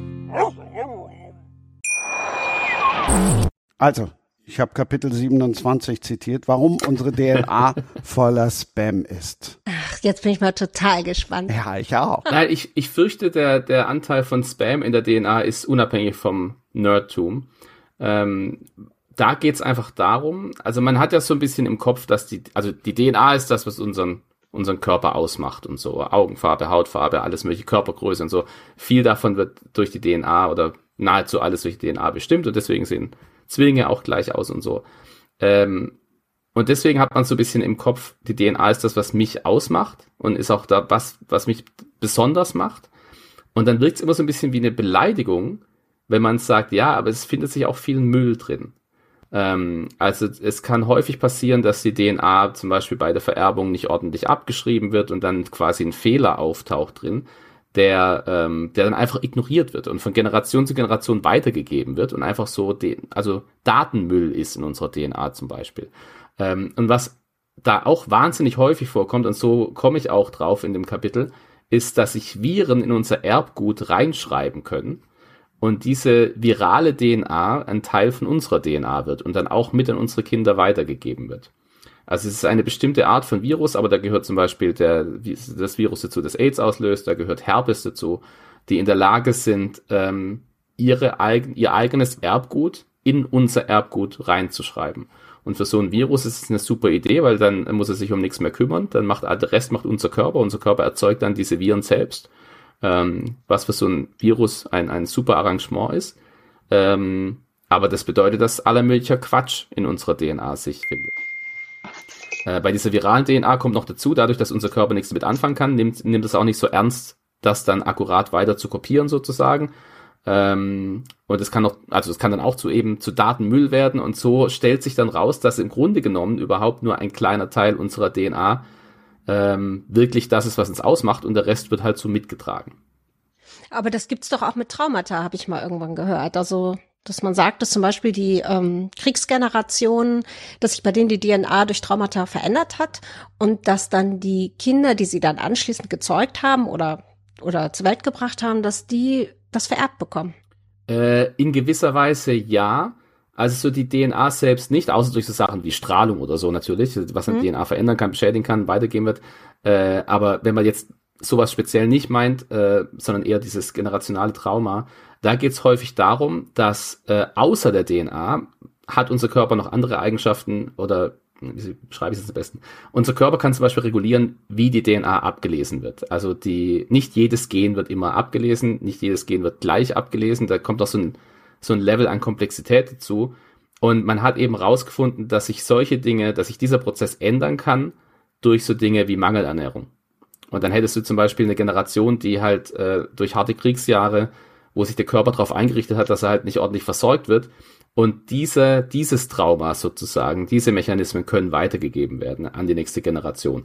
Das heißt, wenn man nur die DNA angucken würde, wenn man nur wirklich die Leute, eine Zelle im Labor irgendwie anguckt, wird man das nicht sehen. Deswegen kann mhm. man nicht sagen, dass es Teil der DNA ist, was da verändert wird. Ähm, aber so wie der Körper mit der DNA umgeht, äh, man nennt das Epigenetik, das kann eben dazu führen, dass zum Beispiel ein Gen, das, äh, dass zum Beispiel zwei Leute das gleiche Gen haben, aber beim einen wird es nicht abgelesen. Also beim mhm. einen wird es nicht so häufig abgelesen wie beim anderen. Äh, und das sind Dinge, die durch sowas wie ein Kriegstrauma äh, da Einfluss, Einfluss genommen werden kann. Aber bei eineigen Zwillingen, wenn die jetzt, sagen wir mal, beide 50 sind und der eine hat äh, die Viren gehabt und der andere nicht, dann unterscheidet sich die DNA ja schon von diesen Zwillingen. Also könnte man das jetzt kriminalistisch irgendwann äh, doch auseinanderhalten. Äh, ja, es ist meines Wissens nicht ganz unmöglich, äh, eineige Zwillinge kriminalistisch auseinanderzuhalten. Ähm, eben durch solche Marker. Also es gibt, also, ja klar, wenn sie einer zufällig ein Virus eingefangen hat, der sich ins Erbgut reinschreibt und du dann auch zufällig ähm, eine Zelle erwischt, in der das bereits verändert wurde, dann wäre das eine Möglichkeit. Aber es gibt da auch meines Wissens andere Marker, die sich zwischen Zwillingen unterscheiden ähm, die eben auch solche Nebeneffekte sind. Also jetzt nicht die, nicht der Gencode selbst, sondern eben solche anderen Dinge, äh, woran man die unterscheiden kann, meines Wissens. Weil ja, ich weiß, es gab mal so ein, und so auch und Ohrenabdrücke sind auch unterschiedlich. Genau, genau. Es gab mhm. mal so einen Fall, wo wirklich, wo nicht klar war, welcher äh, von zwei, ich glaube, eine Bank überfallen hat oder so. Ähm, und da war mal das im, im Reden drin, ob man das wirklich diese Genproben so diffizil ausdifferenzieren kann, dass, dass man es erkennen kann, welcher von beiden es war. Und da waren wir aber noch nicht so weit, weil die, die Forensik muss sich ja da auch auf Prozesse verlassen, die quasi bereits äh, ausreichend getestet wurden, dass sie wirklich zuverlässig sind. Und wenn das was ganz Neues ist im Labor, dann ist es unter Umständen noch nicht so weit. Ähm, genau, aber das ist meines Wissens ist es möglich, eineige Zwillinge zu unterscheiden. Ja, also ich kenne tatsächlich einen Kriminalkommissar aus Ostfriesland und der hatte damals mit einem Mordfall zu tun in Wilhelmshaven in der Gegend. Und da war dann der Tat, also der tatsächliche Täter, der war auch ein eineiige Zwilling. Und da hat sich dann die Verteidigung auch darauf berufen, ja, es gibt ja noch den anderen, der könnte es auch gewesen sein, aber da haben sie ihn dann noch, das ist schon länger her, mit Fingerabdrücken dann doch überführen können. Aber in Zukunft wäre das dann doch möglich. Äh, also. Ja, ich glaube ja. Wobei die, also ich sag mal, Wissenschaft vor Gericht ist nochmal ein ganz anderes Thema. Weil zum Beispiel mein, mein äh, Chef in der, den ich in den USA hatte, ich habe acht Jahre in, in, Florida geforscht, was ja schön ist, weil das Wetter immer gut. Ähm, und der, mein Chef dort hat sich unter anderem deswegen einen Namen gemacht, schon vor langer Zeit, weil er sich gegen die Nutzung von Lügendetektoren im mhm. Gerichtssaal ähm, ausgesprochen hat äh, weil die einfach nicht zuverlässig sind. Also sie, sie, zumindest tun sie nicht das, was man so allgemein denkt, was sie tun. Also die, so diese klassischen Lügendetektoren, die äh, messen im Grunde genommen nur eine Art psychologische Erregung. Und die Idee ist, dass die eben höher ist, wenn man lügt, aber das ist nicht unbedingt immer so und auch nicht unbedingt unter allen Umständen so. Und das heißt, wenn überhaupt, kann man es eher für sowas einsetzen wie, äh, man zeigt Leuten 20 Bilder und eins davon ist der Tatort. Und dann, wenn es da quasi ausschlägt, dann merkt man, okay, das ist das ist denen anders in Erinnerung als andere Orte, die sie vielleicht schon mal gesehen haben. Das könnte ein Verdachtsmoment sein, dass wir tatsächlich den Täter vor uns sitzen haben. Ähm, aber bei weitem nicht so, wie es wie es in Filmen und Medien dargestellt wird. Ich war ja mal Versuchskaninchen in so einem Labor für neurowissenschaftliche Experimente in Münster und da haben die bei mir ähm, also so die Gehirnströme gemessen am Kopf mhm. und da musste ich mir immer ganz viele Bilder angucken von Personen und bei einigen wurde mir immer ein Pupsgeruch in die Nase reingesprüht. und dann irgendwie kam ich einen halben Tag später und dann haben sie mir einfach die Bilder ohne Pupsgeruch äh, vorgeführt. Und tatsächlich war es wohl so, dass ich dann unbewusst bei denen, äh, wo ich den unangenehmen Geruch halt hatte, äh, ja, so ein Aus irgendwie so eine Reaktion hatte. Fand ich ganz spannend, weil ich konnte mich nicht erinnern, dass das jetzt der mit dem blöden Geruch war oder so. Ja. Ja, ich wünschte, ich könnte jetzt sagen, nee, solche Versuche gibt's nicht, da hatte ich jemand reingelegt und hat, wollte nur Pupsgeruch irgendwie unterjubeln. Aber nee, tatsächlich gibt's da Forschung dazu. Ähm, ja, weil eben, wie du sagst, weil es häufig diese, diese Geruchssinn uns Informationen vermittelt, die wir einfach nicht bewusst wahrnehmen. Zum Beispiel ja. so, hey, das hast du schon mal gesehen und da ging's dir schlecht, da riecht, da riecht schlecht und so. Das ist unangenehm. Das ist ja auch ein sehr, sehr, sehr teurer Scherz gewesen, weil ich war vorher auch im MRT und so. Also ich glaube, die haben mich nicht verulgt damit. Ja, nein, war, war nur ein Witz. MRT ja. habe ich tatsächlich hauptsächlich damit geforscht. Also das ist so die Methode, hm. die ich so am besten, am besten kenne. Ähm, nee, mir fehlt tatsächlich der Geruchssinn seit fünf, sechs Jahren. Anosmie nennt man das. Das wirst du wahrscheinlich kennen, Jens. Ähm, ja. Genau, und deswegen werden solche, äh, solche Sachen bei mir, ja, keine Ahnung, würde ich überhaupt nicht äh, ähm, äh, wäre ich überhaupt kein gutes Versuchskaninchen für sowas oder würde bei mir überhaupt nicht funktionieren. Und wie du schon sagst, ja, mit Gerüchen verbindet man Erinnerungen und so, deswegen habe ich auch gerade daran erinnert, ähm, dass das mal so gewesen ist bei mir tatsächlich. Und ja. Jetzt haben wir schon wieder was gelernt. Wie heißt das? Anosmie heißt das. Das stelle ich mir so hart vor. Wie hast du das denn gemerkt? War das von einem Tag auf dem anderen weg oder ähm, weil es fällt einem ja doch eigentlich gar nicht sofort auf. Wenn man nicht genau, so, so die ersten Wochen, äh, also das war tatsächlich nach einem Flug nach Indien. Ich bin in Mumbai aus dem Flugzeug gestiegen und äh, plötzlich roch das alles sehr, ich weiß nicht, ob man so sagen kann, aber so bleiern und, und leicht äh, äh, sauer irgendwie. Ähm, Genau, und, und, und dann sagte ich irgendwann zu meinem Mitreisenden, ey, sag mal, das riecht ja total streng und irgendwie auch nach Urin teilweise und so. Und er sagte so, nee, es riecht total fantastisch, ganz viele verschiedene Gerüche und so. Und wir waren auch auf dem, auf dem Land, gar nicht mehr nur in der Stadt dann. Und dann dachte ich irgendwann so, ich, okay, ich habe irgendwie eine Erkältung oder so verschleppt. Dann war es das aber nicht. Also ich war dann bei diversen Ärzten, aber die guckten mich auch alle äh, größtenteils ratlos an, ähm, weil es auch eine Krankheit ist, die so sehr wenig erforscht ist bisher und es, glaube ich, sehr wenig ähm, Möglichkeiten gibt, das überhaupt zu heilen. Äh, ich ja. weiß bis heute nicht, woran es lag, absurderweise. Und das führt mich vielleicht auch sogar zu so einem Crime-Ding wieder. Oder auf jeden Fall zu so einer Sache, die, der ich mal nachgehen sollte. Ähm, wir waren früher in einem, äh, in einem Büro, in einem alten Umspannwerk in Friedrichshain. Und ähm, Interessanterweise haben dort zwei Kolleginnen von mir mehr oder weniger zur selben Zeit ihren Geruchssinn verloren, was ich aber hm. erst im Laufe der Zeit äh, erfahren habe. Also irgendwann, ich habe mal einen Artikel darüber geschrieben, ähm, dann schrieb mich eine ehemalige Praktikantin an und meinte so, krass, Andreas, ich habe das genauso wie du und ähm, da haben wir uns halt ausgetauscht, wann sie das bekommen hat oder wann sie das, den Geruchssinn verloren hat und das war genau zu der Zeit. Aber ihr wart zur selben Zeit in der gleichen Umgebung und habt hinterher die Anosmie entwickelt? Genau, ja, und, und eine dritte Person auch noch, unsere Fotochefin von damals. Ähm, genau, und ich wollte eigentlich nochmal der ganzen Sache nachgehen, dort eine Aussage machen, ob ich äh, vielleicht, weiß ich nicht, Asbest oder was auch immer dazu äh, hätte führen können. Ob's da Welches Umspannwerk ist das denn? Ich wohne nämlich in der Nachbarschaft von einem. Äh, hier in Palisa Berlin, Friedrichshain. Palisadenstraße. Palisadenstraße. Okay, okay. Ja, okay. Halt, halt dich fern. Nein, aber das genau. äh, jetzt muss ich, muss ich so neugierig nachfragen, aber war, habt ihr relativ lang zusammengearbeitet in der gleichen Umgebung oder war das nur eine kurze, äh, eine ja. kurze Überschneidung? Ähm, das ist schon spannend. Schon drei, drei Monate war die Praktikantin auf jeden Fall da und unsere Fotochefin, ja, mit der habe ich mehrere Jahre zusammengearbeitet. Ja, ist auf jeden Fall spannend, aber ich habe eine, eine Ärzte-Odyssee hinter mir und irgendwann habe ich es auch aufgegeben und also ich texte ab und zu mit äh, unserer ehemaligen Fotochefin mittlerweile sich was Neues ergeben hat. Sie hat dann irgendwann gesagt, sie hat ganz viele Kuren und so weiter und so fort gemacht und ähm, und hat dann irgendwann gesagt, so, ich rieche jetzt wieder so vier, fünf Prozent. Und da dachte ich mir, Mhm. der ganze Aufwand ist es mir nicht wert. Aber es ist ein total unterschätzter Sinn, das stimmt schon. Und ich bin jetzt gerade drauf gekommen und das hat mich gerade sehr stark erinnert, als ihr davon erzählt habt. Ähm, genau, dieses mit Gerüchen irgendwelche Bilder, irgendwelche Erinnerungen verbinden und so weiter. Also Ja, also ich werde auf jeden Fall, ich kann dir versprechen, ich werde in meiner Nerd Neuro-Nerd-Bubble rumfragen, ob da jemand eine Lösung dafür hat, weil es ist ja schon, es ist schon ungewöhnlich. Ich habe schon davon gehört, dass man eben, also von Anosmie zum Beispiel eben eine, eine Kopfverletzung, wo der Nerv mit betroffen ist. Ähm, meines Wissens ist auch, kann auch ein Schlaganfall sich so widerspiegeln, dass er eben einen bestimmten Hirnbereich betrifft, der, der ähm, fürs Riechen zuständig ist und dann nicht mehr gerochen werden kann. Aber das klingt ja tatsächlich danach, als hätte es da irgendwas in der Begebung gegeben, das in irgendeiner Form wahrscheinlich irgendein Nerv irgendwo angegriffen hat. Oder, oder es ist, er kann natürlich immer Zufall sein. Äh, Ja, ja, bei Leute ja. ist es statistisch auch schwierig. Es ist noch nicht so, dass man sagt, Zufall ist ausgeschlossen. Aber ähm, ist interessant.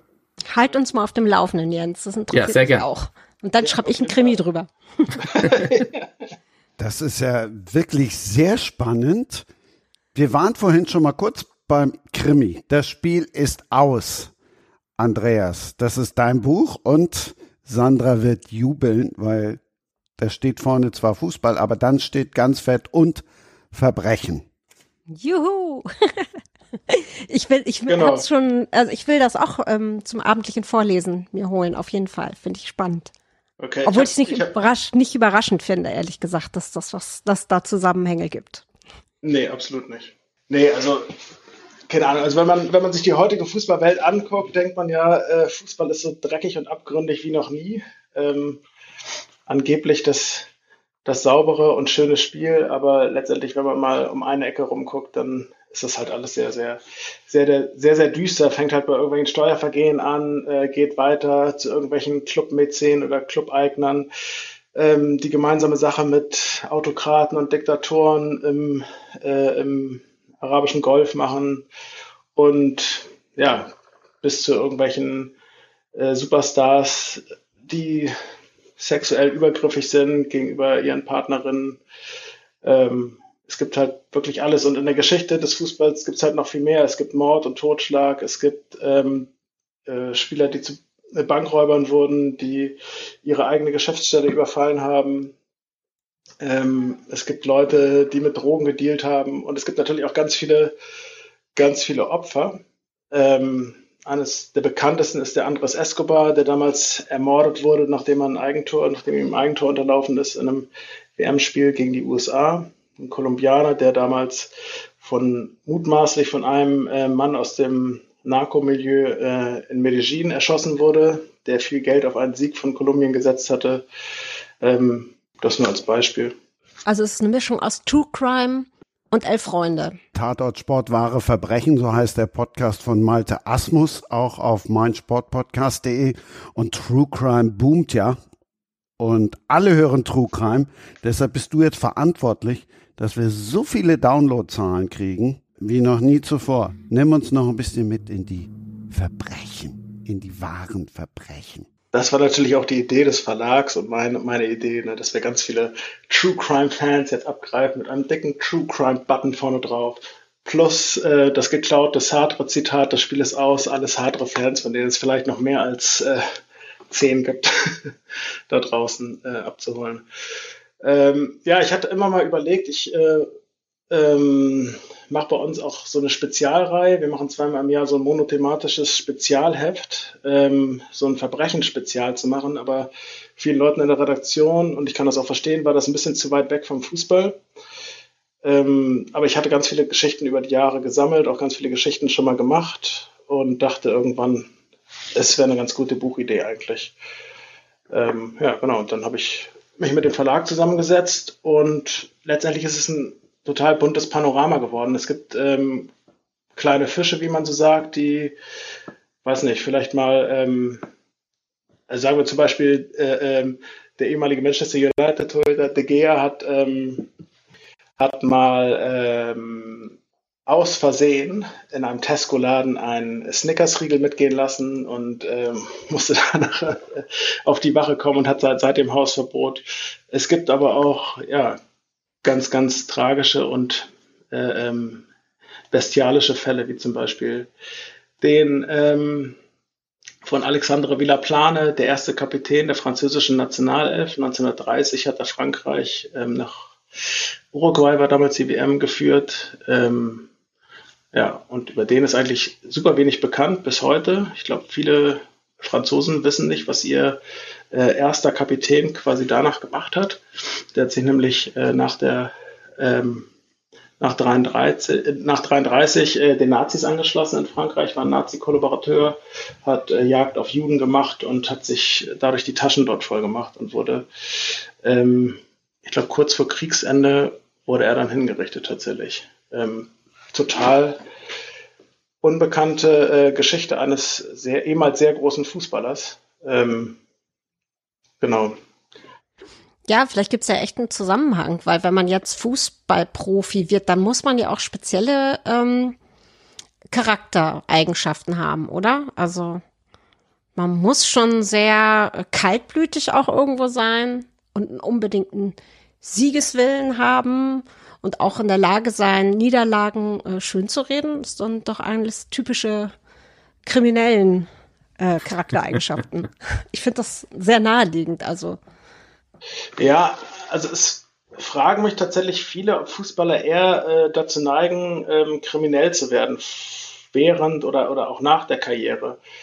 Äh, also ich würde das nicht pauschalisieren, aber man kann schon sagen, der heutigen Fußballgeneration der wird halt wirklich alles abgenommen. Ne? Also die sind mit elf Jahren, mit zwölf Jahren, gehen die auf Akademien. Ähm, die verlieren halt irgendwie, wenn sie ihre Fußballkarriere beenden, wenn sie keine guten Berater haben, wenn sie kein gutes Umfeld haben, verlieren die vielleicht so ein bisschen den Halt im Leben, den sie halt tatsächlich äh, bis dahin nur auf dem Fußballplatz hatten. Ne? Nur ähm, letztendlich in diesen ordnenden Linien des Fußballplatzes, dann Kabine, dann ähm, Trainingsplatz und so weiter. Aber sobald sie irgendwie mehr oder weniger auf sich alleine gestellt sind, ähm, weiß ich nicht, was sie dann dort für komische Deals abschließen, irgendwelche immobilen Sachen, irgendwelche ähm, Geldanlagen, die nicht, äh, die nicht ganz koscher sind, so.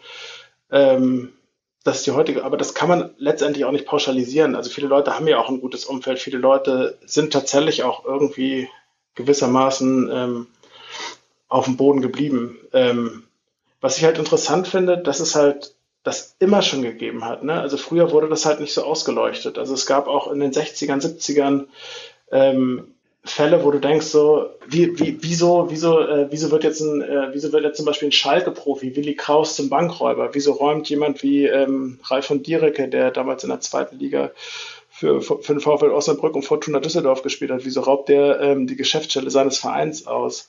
Also die hatten doch eigentlich ein ganz gutes, einen ganz guten Start ins Leben. So, die haben irgendwie einen Profivertrag, die haben vielleicht damals natürlich nicht so viel wie heute verdient, aber letztendlich äh, haben die ein gewisses Fundament da so, ne? Und äh, trotzdem ähm, ist da irgendwie ist da irgendwie so eine so eine ähm, so eine kindliche Naivität bei diesen Leuten auch häufig.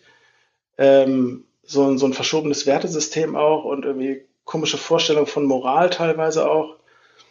Also letztendlich, als ich dieses Buch geschrieben habe, irgendwann, es kam mir halt immer wieder dieser Satz von, von Camus äh, in den Kopf, der auch mal was zum Thema Fußball gesagt hat, beziehungsweise es wird ihm zugeschrieben, dass er es zum Thema Fußball gesagt hat.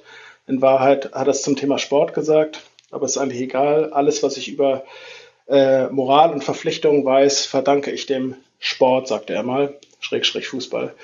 Und ich dachte irgendwann so, also relativ wenig gesagt über, äh, über, über Moral, wenn ich jetzt hier so diese ganzen Stories lese. Oder, oder verdanke ich dem Fußball auf jeden Fall so, ne? Es ist äh, ziemlich wild und ziemlich, ähm, ziemlich, äh, ziemlich viel Ellenbogenmentalität, ziemlich viel Egoismus herrscht vor. Ähm, und dieses, es, der Fußball wird immer das schöne Spiel genannt. Äh, in, in England sprechen sie von Sportsmanship, vom sauberen Spiel. Ähm, letztendlich, wenn du mal hinter die Kulissen blickst, ähm, ist es das halt schon lange nicht mehr. Ich finde allein schon der Begriff taktisches Foul spiegelt das doch wieder. Also ich dachte ja früher als junges Mädchen immer faul ist immer böse. Also wenn jemand fault, dann ist das gemein. Aber ist ja gar nicht so. Oder liegt da Ja. Ja. Also, wenn es die böse also, Mannschaft ist. okay, also ein taktisches Foul jetzt so in die Nähe da zu rücken, das weiß ich nicht. Also es, taktisches Foul gibt es, glaube ich, auch in ganz vielen anderen Sportarten. Also generell Leistungssport ist natürlich folgt natürlich irgendwie kapitalistischen Ideen, so irgendwie äh, der Stärkere setzt sich durch und äh, am Ende gibt's einen Gewinner und der steht dann halt heroisch vor allen so, ne? Und dazu ist, sind viele Mittel recht so. Und ein taktisches Foul ist jetzt nicht fußballspezifisch, glaube ich. Als ich diese Boris Becker-Doku gesehen habe, dachte ich auch so, oh Mann, wie der halt sich damals auf dem Platz verhalten hat. Ne? Da sagte auch irgendwie, ich glaube, McEnroe war das, ähm, Boris, jetzt hör mal auf, die ganze Zeit bei jedem äh, Aufschlag von mir zu husten. Und dann sagt Boris Becker zu ihm, ey, ich habe Husten. Und dann sagt McEnroe zu ihm, ey, du hast seit fünf Jahren Husten.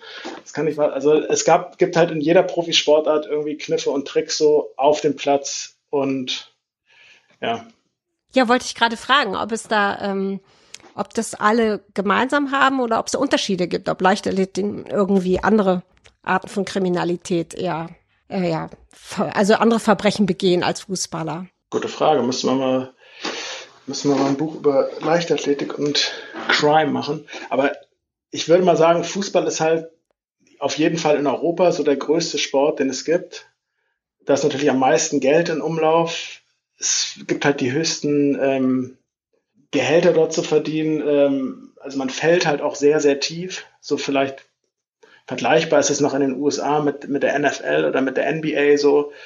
Und man kann es ja einfach so runterbrechen. Ja, überall, wo so, so viel Geld und so viel, so, wo es so viel zu gewinnen und so viel zu verlieren gibt, ist natürlich auch irgendwie äh, Kriminalität nicht fern. So, ne? Und ich glaube, natürlich gibt es im Leichtathletik auch, ich will das jetzt gar nicht irgendwie despektierlich meinen, also im Leichtathletik gibt es auch Profisportler, die davon leben und so weiter, aber das Level ist halt ein ganz anderes. Ne? Und bestimmt gibt es auch Kriminalität, aber ich kenne keine Fälle bisher, aber also, also meine küchenpsychologische Interpretation wäre auch, dass es vor allem so mit diesem Startum zusammenhängt. Und wenn es jetzt eine andere Sportart wäre, die bei uns quasi so gehypt wird und so riesen Gehälter ausgezahlt werden, auch so eine so eine Ehre dann mit einhergeht, wenn man wenn man sie ausübt, dann wäre es wahrscheinlich, also dann wäre wahrscheinlich nicht sportspezifisch, sondern eben spezifisch nach dem nach dem gesellschaftlichen Rang, könnte ich mir vorstellen, weil äh, du hast auch gesagt, das sind so Banküberfälle und sowas dabei, ne?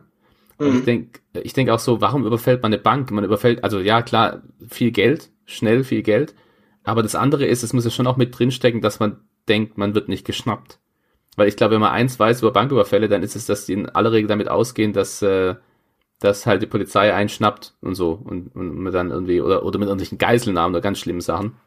Also glaubst glaub, du Selbstüberschätzung quasi? Ja, Selbstüberschätzungen, auch so mir kann keiner was, eine Unfundbarkeit und so, die ja da auch vermittelt wird. Ne? Mit Sicherheit sind die alle irgendwann mal beim zu schnell fahren angehalten worden ne? und dann hat irgendjemand gesagt, ach Gott, das ist ja das so und so, den lassen wir jetzt gehen oder so. Mhm. Und ich glaube, solche Effekte sind psychologisch schon auch, äh, also man lernt das ja und man denkt dann so, oh, wenn ich das kann, was kann ich dann noch so alles machen? Es gab so eine schöne Geschichte über Steve Jobs in seiner Biografie, dass er äh, also zu schnell gefahren ist, weil er, weil er es heilig hatte und dann wurde er angehalten und dann hat der Polizist aus seiner Sicht zu lang gebraucht, um seine Personalien zu checken, sodass er vorne saß und gehupt hat und gesagt hat, ich will jetzt weiter. Und man fragt sich schon, also was, was geht in einem Hirn vor sich, dass du in dem Moment wirklich so reagierst? Und ich glaube, das ist wirklich dieses Jahr, ich bin Milliardär, mir kann keiner was und so. Ähm, ich glaube, es ändert, also es kann sich schon aufs Verhalten niederschlagen. Ja, es gibt ja auch diesen, diesen schlimmen Satz äh, von, von Marco Arnautovic, der irgendwie angehalten wurde von einem Polizisten und meinte irgendwie, was willst du denn eigentlich? Ich kauf dein Leben.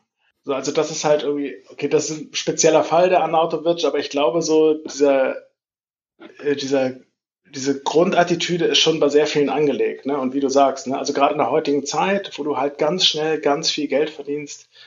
Ich habe so häufig schon mit irgendwelchen Spielern zusammengesessen, die von sich selber behaupten, ich bin auf dem Teppich geblieben so und ich bin, ich weiß immer noch, wo ich, äh, wo ich herkomme so.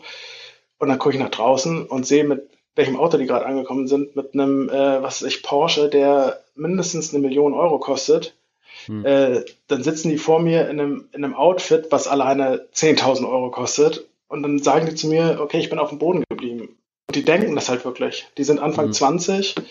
Ähm, genau, aber die verlieren halt irgendwann diese Bodenhaftung, ohne dass sie das so richtig mitbekommen und fühlen sich dadurch auch irgendwann tatsächlich wahrscheinlich unverwundbar. Ich finde, das merkt man vor allen Dingen bei den äh, Spielern und diese Fälle werden jetzt immer häufiger publik, auch im, auch im Zuge nach dieser MeToo-Debatte und so weiter. Ähm, Spieler, die gewalttätig äh, gegenüber ihren, äh, ihren Partnerinnen werden, ne? also häusliche Gewalt und so weiter. Jerome Boateng ist jetzt gerade das oder eins der prominenteren äh, Beispiele, wo man sich halt die ganze Zeit fragt, was um alles in der Welt Also der wirkt halt super schüchtern in Interviews, super zurückhaltend, aber irgendwas ähm, hat sich ja da verändert in seiner Wahrnehmung in den letzten 15 Jahren so. Ähm, der hat alles gewonnen, der ist eine riesige Weltmarke, der ist Weltmeister geworden, Champions League-Sieger und so weiter und kann sich alles auf der Welt leisten. Und so behandelt er vielleicht auch, also auch küchenpsychologisch gesprochen, ich weiß es natürlich nicht, aber vielleicht mutmaßlich behandelt er so auch seine Mitmenschen, ne? Ähm, und dann vielleicht auch in seiner eigenen, in seinen eigenen vier Wänden. Ja, also ich mutmaße jetzt auch, also ich weiß über den Fall Boateng gar nichts, deswegen ich mache mit Sicherheit gar keine, keine Aussage über ihn ähm, als Person, aber ich kann mir halt auch vorstellen, wenn man eben dieses gefeiert werden, dafür, dass man im Grunde seinen Job macht. Und ich könnte mir vorstellen, das führt dazu, dass wenn man zu Hause in einer häuslichen Situation ist, wo jemand sagt, es ist mir egal, dass du ein Weltstar bist, du, äh, du bringst jetzt den Müll runter oder was auch immer der, der Konflikt sein könnte, dass das schon äh, ein Konflikt ist, den dann die Leute, den manche Leute psychologisch einfach nicht gemeistert kriegen, dass sie sagen, die ganze Welt betet mich doch an, äh, warum muss ich mir jetzt von dir sagen lassen, wie und was und so. Könnte ich mir vorstellen, das wäre jetzt nur meine Spekulation, dass das was ist, dass, äh, dass die Leute sozusagen nicht mehr in der Lage sind, den Alltag, eine alltägliche, normale soziale, psychologische Interaktion zu meistern, ähm, dadurch, dass sie eben sonst höher gehalten werden, als sie vielleicht als andere Leute. Also es geht im Grunde in, in Richtung Narzissmus. Wie man bei einem Narzisst auch merkt, also das, was ihn auf die Palme bringt, ist quasi Kritik. Und jede Kritik wird dann auch als ungerechtfertigt empfunden und so. Ähm, mhm. Das passt ja auch so ein bisschen also, ins Bild rein ich vermute ja auch, dass die andere Beziehungen haben als, als wir jetzt, so wir Normalos. Ne? Also mhm. viele finden ja ihre Partner schon nur deswegen, weil sie Profisportler sind oder eben auch Bestseller-Autorin oder Rocksänger oder was weiß ich. Die, die treffen ja ihre Leute nicht beim Brötchen kaufen und lernen sich so ganz unbefangen kennen, sondern die meisten, die sie kennenlernen, die lernen, also von denen werden sie kennengelernt schon in ihrer Rolle.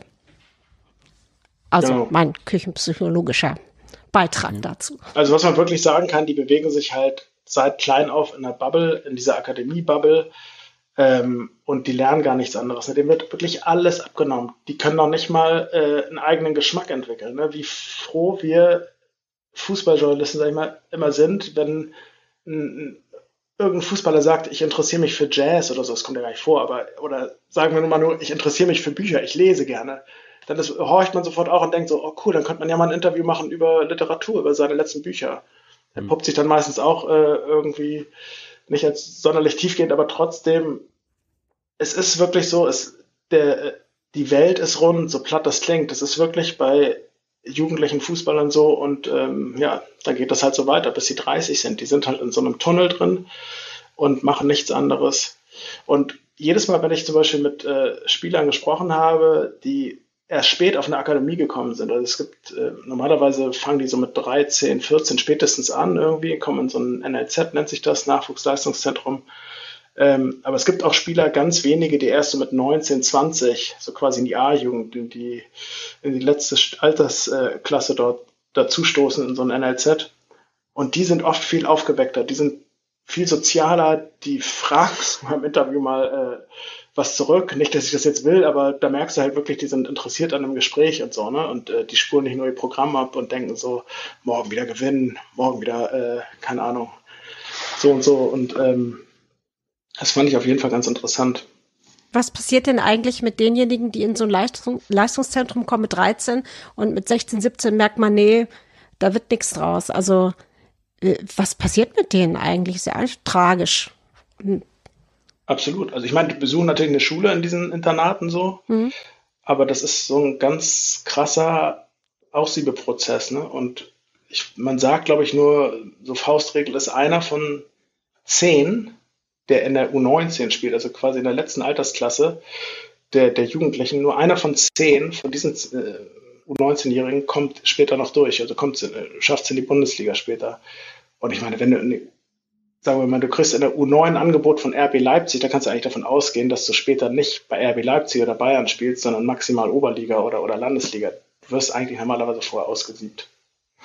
Und was passiert mit denen? Ja, die werden dann halt irgendwie Landesliga-Stars, Oberliga-Stars, äh, Stars in Anführungsstrichen, aber dann raunt es immer über die Plätze. Ja, der war mal im NLZ, der hat mal höher gespielt, hat es dann aber nicht geschafft. Und so viele Geschichten von, von, von Spielern, die die in der Jugend alles im Grunde Boden gespielt haben, wo heute noch weiß nicht, Thomas Müller äh, oder, oder Ilkay Gündogan, über die sagen, so, das waren die Besten in der Jugend und heute spielen die halt nur Landesliga, weil halt irgendwie das Quäntchen fehlte, weil ähm, die vom Kopf her einfach nicht so, nicht so stark waren, weil die dann doch nicht, ähm, da geht es ja auch ganz viel um, um, um, um Macht und um Selbstbewusstsein und um, ähm, du musst halt du musst halt in diese Strukturen auch reinpassen, du musst halt Glück haben mit Trainern, du musst zur richtigen Zeit am richtigen Ort sein, dann schießt du irgendwie mal in der, in der, in der, in der richtigen Situation in der 88. Minute das Tor und dann läuft es einfach.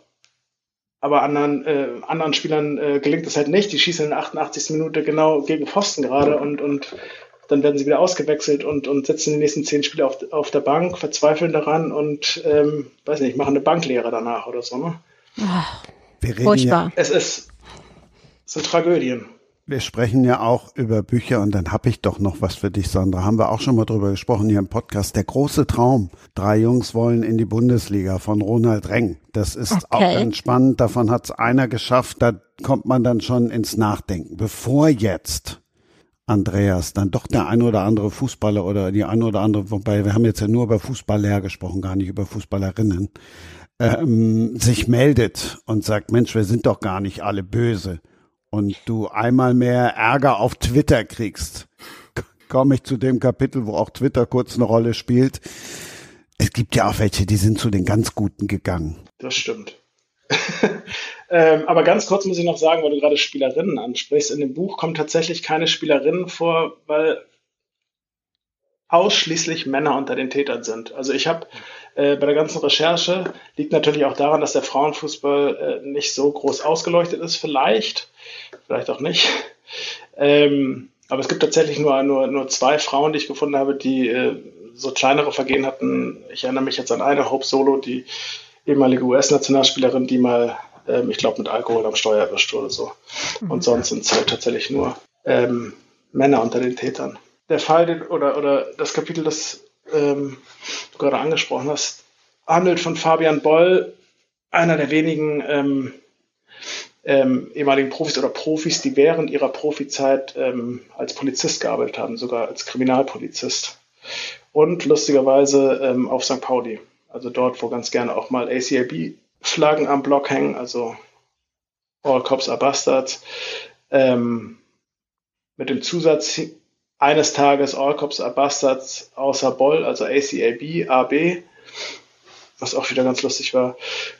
Und die Geschichte war wenn ich jetzt mal ganz vorne anfange bei dieser Fabian Boll-Geschichte. Ich habe mal ein Interview mit Fabian Boll gemacht, das war, glaube ich, äh, Sommer 2014, da hat er seine Karriere beendet. Wir haben ein ganz langes Interview auf St. Pauli gemacht.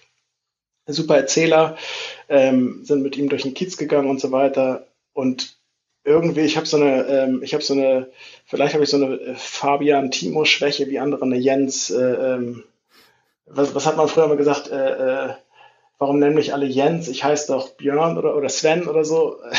Ja, mit Jens und Sven, das kann ich bestätigen. Mit, da gibt's mit Jens Verwechslung. Also genau, ja, du konntest ja sagen. oder Dirk und Jörg. Ja, auf jeden Fall, ich habe offenbar eine Timo und Fabian Schwäche. Ich habe nämlich äh, äh, danach ihm das Heft geschickt an die äh, Adresse des FC St. Pauli und zu Händen Timo Boll draufgeschrieben. Timo Boll ähm, war ehemaliger Tischtennisprofi, ehemals Weltranglisten Erster im Tischtennis. Und das hat dann irgendjemand bei Twitter gepostet mutmaßlich der Verein selbst oder, oder vielleicht auch Fabian Boll, keine Ahnung. Auf jeden Fall war ein Riesengelächter dann auf Twitter. Ähm, drunter standen natürlich die ganzen Klassiker. Welcher Praktikant war da? Das hahaha. Und ich habe das Bild gesehen, dachte so, ja, total lustig. Wer war das? Und dann erst fiel mir auf, dass ich das ja gewesen bin. Und dann dachte ich so, oh Mann, wie peinlich. Und ähm, naja, habe mich dann da irgendwie rausgeredet und haha, lustig mitgelacht. Daraufhin bekam ich, und das ist kein Scherz, tatsächlich diverse Päckchen von Leuten, die dann halt irgendwie meinen Namen falsch geschrieben hatten, unter anderem vom Deutschen Tischtennisverband äh, mit so einem kleinen Tischtennisset äh, und einer Autogrammkarte von Timo Boll. Naja. Ähm, das, das war jetzt ziemlich lange Exposition zu dem, zu dem eigentlichen Thema, nämlich dass äh, Fabian Boll, Fabian ist es, richtig, ähm, genau, ehemals Spieler bei St. Pauli irgendwann, nee, während seiner Zeit schon als Kriminalkommissar gearbeitet hat. Was halt auch absurde, äh, äh, ähm, absurde Geschichten nach sich zog. Also ich meine, wenn man St. Pauli kennt, äh, da ist halt alles sehr eng beieinander. Die ganzen meisten Fans leben im Kiez so und wenn dann jemand wie Fabian Boll durch den Kiez geht, wird er natürlich auch sehr häufig angesprochen und ähm, auch natürlich von, von linken Aktivisten und so weiter. Und ständig wurde, wurde, ähm, wurde ihm dann gesagt, ey, am Wochenende ist wieder Demo und äh, kannst du doch nicht mal deinen Jungs sagen, dass sie irgendwie mal ein bisschen entspannter auf uns zugehen sollen oder äh, sich mal ein bisschen zurücknehmen sollen oder ähm, und er sagte dann immer, ey Leute, ich sitze am Schreibtisch, ich mache Kriminalarbeit so und ähm, ich bin nicht bei Demos in der ersten Reihe, ich fahre nicht mit dem Wasserwerfer rum und so. Und äh, er meinte, irgendwann hätte es halt sehr, sehr krass genervt. Und irgendwann hat er auch mal ähm, äh, an der Alster, glaube ich, so spazieren gegangen mit seiner, mit seiner, ähm, mit seiner Frau und da kam ihm dann irgendwie ein Typ entgegen und meinte dann, All Cops are Bastards und so weiter. Ah nee, auf seinem T-Shirt stand All Cops are Bastards und dann meinte halt Fabian Boll so, was ist das denn? Äh, das gibt's ja gar nicht. Ähm, und dann hat, hat er halt ein kurzes Gespräch mit dem, mit dem, mit dem Fan gehabt und der hat sich dann auch äh, irgendwie entschuldigt bei ihm und war so eine ganz, ganz niedliche Aussöhnung. Und wisst ihr was? Das ist alles nicht ausgedacht, denn, das erklärt euch jetzt Jens, das kommt raus, wenn es nur ausgedacht ist. Das Benfordsche Gesetz. ja, das sind wir wieder bei der Statistik. Das ist so das äh, statistischste Kapitel, ähm, das ich habe im Buch. Und da würde ich euch auch wieder nochmal äh, einfach mal als Testfrage stellen. Stellt euch vor, müsst ihr euch ein, ein ihr schreibt einen Fantasy-Roman und müsst euch ein fiktives Land ausdenken. Und in der, äh, in dem Land gibt es, sagen wir mal, zehn Städte.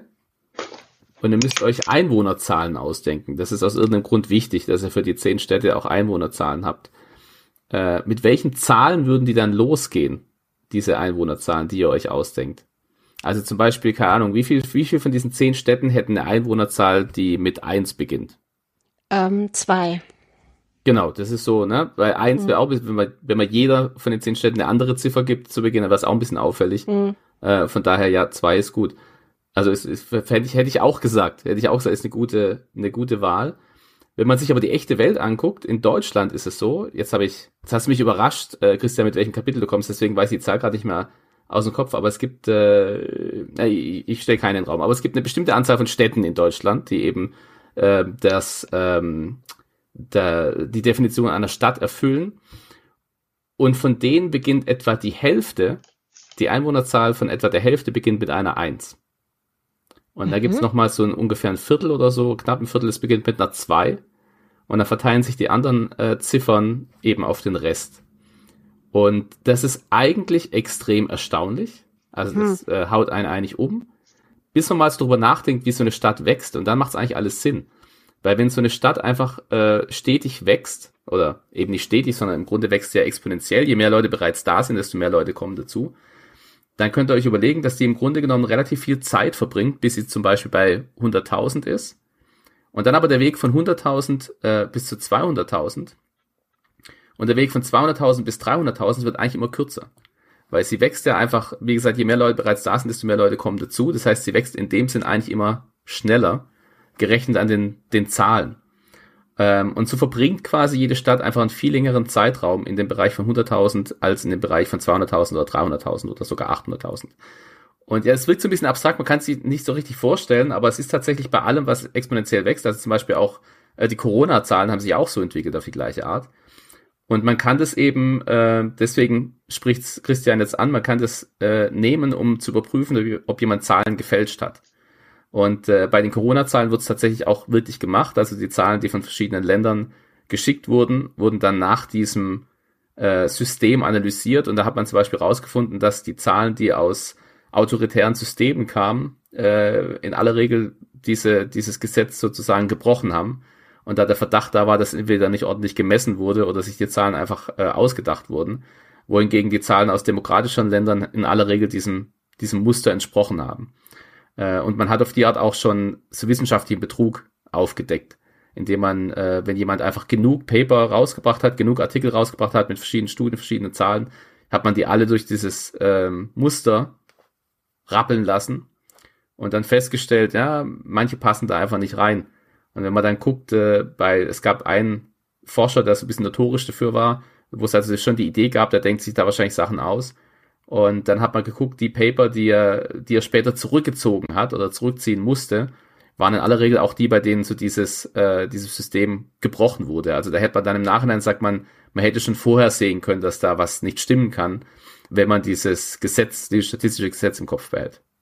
Und es ist egal, ob man jetzt äh, im, im jetzt bei Städten nochmal sechsstelliger Bereich oder fünfstelliger Bereich.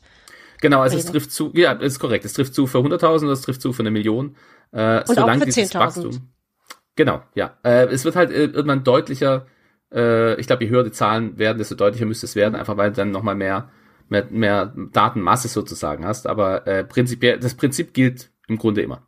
Und genau Also, sowas, immer das liebe ich ja. So ein, so ein nerdiges Wissen finde ich total toll. Da kann ich ewig drüber nachdenken. Also, obwohl ich Mathe immer blöd fand in der Schule, aber das hat Faszination. Weil es schön auch- logisch ist. Ja, ich, ich finde auch Statistik viel interessanter als Mathe an sich als Feld. Ähm, weil also, weil, weil immer eine gewisse Anwendung dabei ist. Also es ist immer noch abstrakt und so, ist immer noch, äh, man muss sich immer noch ein bisschen dran gewöhnen, dass es mit dem, dass es doch vom Alltag weg ist und man sich so in diese Zahlenwelt begibt. Das ist teilweise ein bisschen anstrengend. Ähm, aber zumindest bei der Statistik hat man immer den Eindruck, man weiß, wofür man es tut. Und äh, dass es immer so ein bisschen einen Anwendungsaspekt gibt, das gefällt mir ganz gut. Und ich weiß auch, Kapitel 7, das geht kürzer. Ich weiß nämlich, was passieren kann, wenn man keine Musik spielt. Dann kommt einfach nur das hier.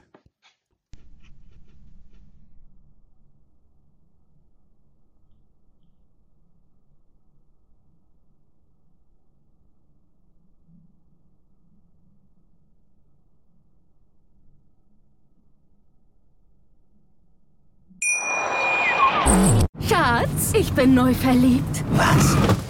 Drüben. Das ist er. Aber das ist ein Auto. Ja, eben. Mit ihm habe ich alles richtig gemacht. Wunschauto einfach kaufen, verkaufen oder leasen. Bei Autoscout24. Alles richtig gemacht.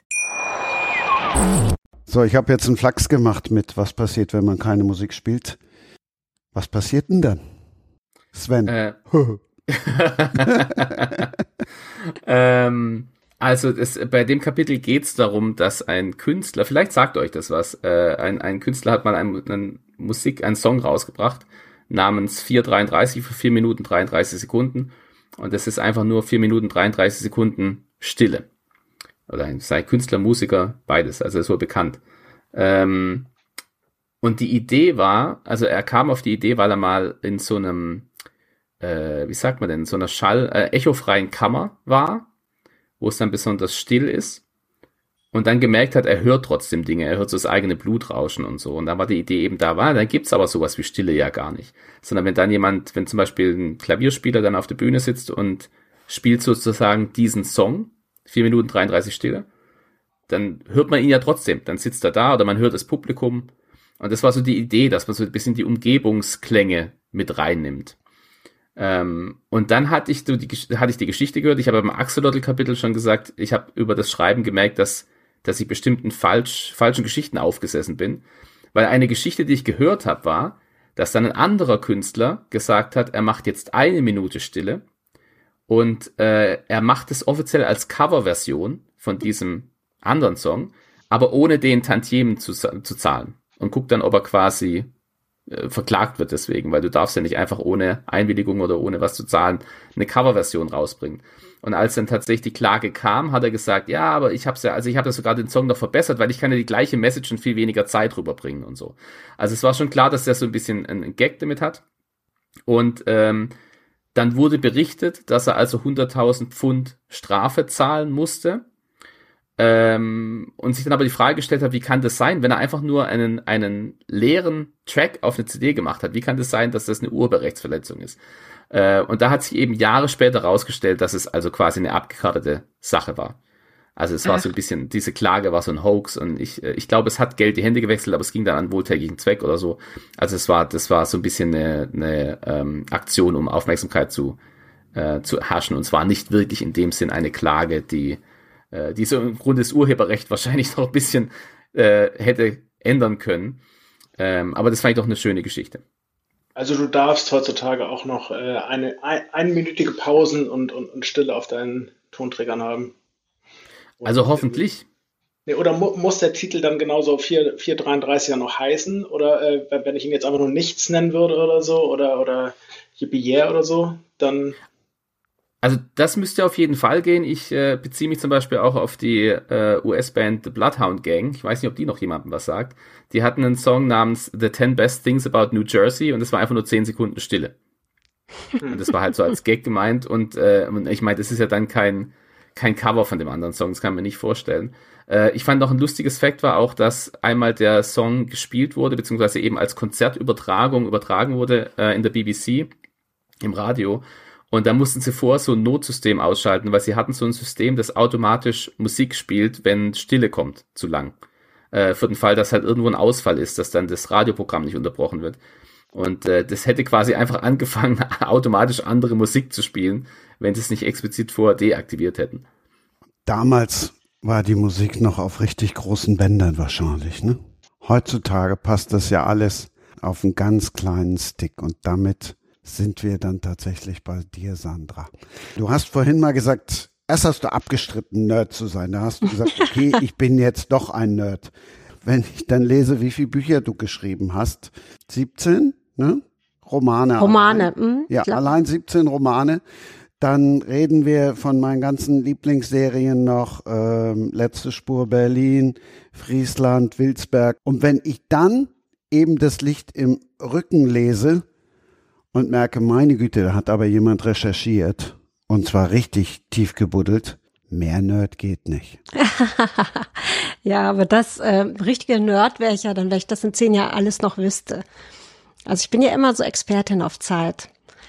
Und genau, in das Licht im Rücken geht es ja um die Erfindung der ersten Kleinbildkamera. Und das ist tatsächlich ein bisschen ein nerdiges äh, Eck. Äh, und ich habe auch viele Menschen kennengelernt, die sich wahrscheinlich selbst auch als Nerd bezeichnen würden. Ne? Also Leica-Experten, die sich auskennen mit 100 Jahre alten Kameras und jedes Detail kennen und so. Das hat mir Spaß gemacht, mit denen zu sprechen, aber ich habe eben versucht, jetzt keinen nerdigen Roman zu schreiben. Also, na, also es, ich, sagen wir es mal so. Es geht natürlich um die Konstruktion und Erfindung eines neuen Geräts. Also weg von der Plattenkamera, wo äh, alles auf eine Glasplatte fotografiert wurde und dann eben die Fotos hinterher genauso groß waren wie diese Glasplatte, sondern da kam eben Oskar Barnack 1914 auf die Idee, man könnte doch so von der Filmrolle, das könnte man doch auch benutzen, weil im Kino wird ja auch aus dieser kleinen Filmrolle ein Riesenbild. Dann mache ich das auch für Fotoapparate und hat er natürlich noch sehr viel dran gerückelt und äh, ausprobiert, aber es hat funktioniert und ähm, ja, da ist eine ganz tolle Mechanik drin. Jede Menge kleine Schräubchen und Rädchen und da lieb ich das Vokabular. Also das zu beschreiben und dann noch mal so ein bisschen so Bilder, ähm, ja, zu fabrizieren. Ähm, aber ich könnte jetzt keine alte Leica zusammenbauen. Da wäre ich überfordert. Die bestand aus, weiß jetzt gar nicht mehr, 120 Teilen, glaube ich. Fotografierst du dann auch? Auch mit Nee, Leica tatsächlich. Oder? Nee, tatsächlich eben nicht. Ähm, noch nicht mal mit meinem Smartphone. Ähm, Mache ich natürlich manchmal Fotos, aber eigentlich eher ungern, weil das ist gar nicht so mein Medium. Ich, wenn ich einen äh, Moment interessant finde, dann wandle ich den immer gleich schon in Wörter und Sätze um ähm, und muss mich überwinden zu fotografieren. Aber ich liebe halt alte Fotos anzuschauen. Ne? So diese richtig alten, frühen äh, Kleinbildfotos, die ersten Schnappschüsse, wo die Leute nicht so in Reihe und Glied standen und äh, der Kragen noch zurechtgezupft war, sondern wo Leben drin ist und äh, auch Situationskomik. Da kann ich mich äh, stundenlang mit beschäftigen. Ja, und über diesen Dreh habe ich halt auch ähm, zum Roman gefunden, dass ich gedacht habe, ich möchte gerne einen Roman darüber schreiben, was das eigentlich macht, dass man jetzt anders fotografieren kann als vorher. Ich weiß nicht, warum fotografiert ihr denn oder Nee, nee, nee, nee, nee, so schnell, so schnell sind wir noch nicht bei den Fotos. Also 455 Seiten kannst du hier jetzt nicht äh, mal kurz abtun. So schnell kommst du uns hier nicht davon. Ja, also, okay. Kleine Fotoapparate gibt's, aber das ist ja kein Pixie-Buch. Stimmt. Äh, das Tolle an der Geschichte von der Erfindung der Leica ist, dass dahinter eine ganz spannende Familie steckt, eine Unternehmerfamilie, Leitz. Aber eben nicht Leitz Ordner, wo ich, äh, wo die meisten zuerst dran denken, sondern eben Leitz Leica, Leitz Kamera. Eine, ein kleines, damals kleines Unternehmen aus Wetzlar die zwar weltweit die größten Mikroskophersteller gewesen sind, aber eigentlich mit Kameras nichts zu tun hatten. Und ja, die hatten dann einen ganz cleveren Tüftler, einen Fallmechaniker, Oskar Barnack, ach, tolle Romanfigur, also es ist natürlich, ein, den gab es wirklich, aber wenn man sich das anhört, seine Lebensgeschichte, weiß man gleich, da steckt ein Roman drin, weil der war der Sohn eines Landwirts äh, und war aber schwer asthmakrank, lebte in Berlin in seiner Kindheit und konnte nicht ähm, ja keiner schweren Arbeit nachgehen, wurde deswegen Fallmechaniker und wie das damals war, ging er dann als Geselle auf Wanderschaft, kam nach Jena zu Zeiss und kam dort mit Fotoapparaten in äh, Berührung und liebte das Fotografieren. Aber ihm waren halt immer diese Platten zu schwer. Und äh, dann konnte man immer, also er konnte immer nur so sechs bis zehn von diesen Glasplatten tragen und das entsprechend wenig Fotos machen. Und da dachte er dann, also kam er auf diese Idee, leichtes Material, kleinere Kamera, das wär's doch. Aber er hatte diese Idee einfach zu einem ungünstigen Zeitpunkt. Dann, dann kam der Erste Weltkrieg, dann musste mussten die ganzen optischen Werke Waffen herstellen, ne? Ferngläser und äh, irgendwelche Geräte, die Piloten benutzen, wenn sie bei Nacht fliegen oder so. Ähm, und danach kam ja diese lange Zeit der Inflation nach dem Krieg. Also da hat dann auch keine Firma ähm, besondere Risiken, ist keine Firma besondere Risiken eingegangen. Und er hatte da halt diese tolle Erfindung und war inzwischen bei der Firma Leitz angekommen in Wetzlar und ja, die funktionierte so ein bisschen anders als die typischen Firmen. Also die hat auch schon, ähm, was die Arbeitnehmer anging, sehr fortschrittlich agiert. Es gab ganz früh schon einen Acht-Stunden-Tag oder eben auch äh, Werkswohnungen, wo Familien gut untergebracht waren und solche Dinge.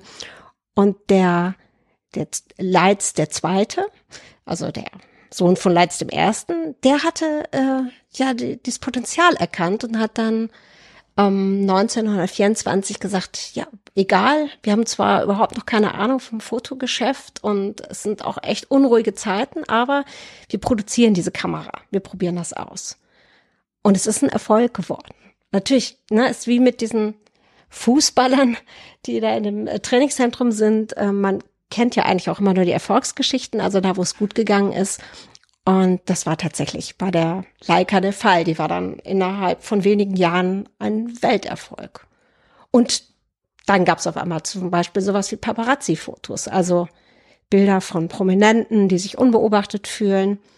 Aber die Kamera konnte auch mitgenommen werden bei spannenden Expeditionen. Es gab zum Beispiel eine Fotoserie über den Briefträger im Himalaya oder der erste Zeppelin-Flug über den Nordpol wurde fotografiert und also auf einmal wurde die Welt so sichtbar. Und das ist eigentlich auch eine schöne Entwicklung, aber wie es ja immer so ist, beinhaltet sie auch diese Gefahr.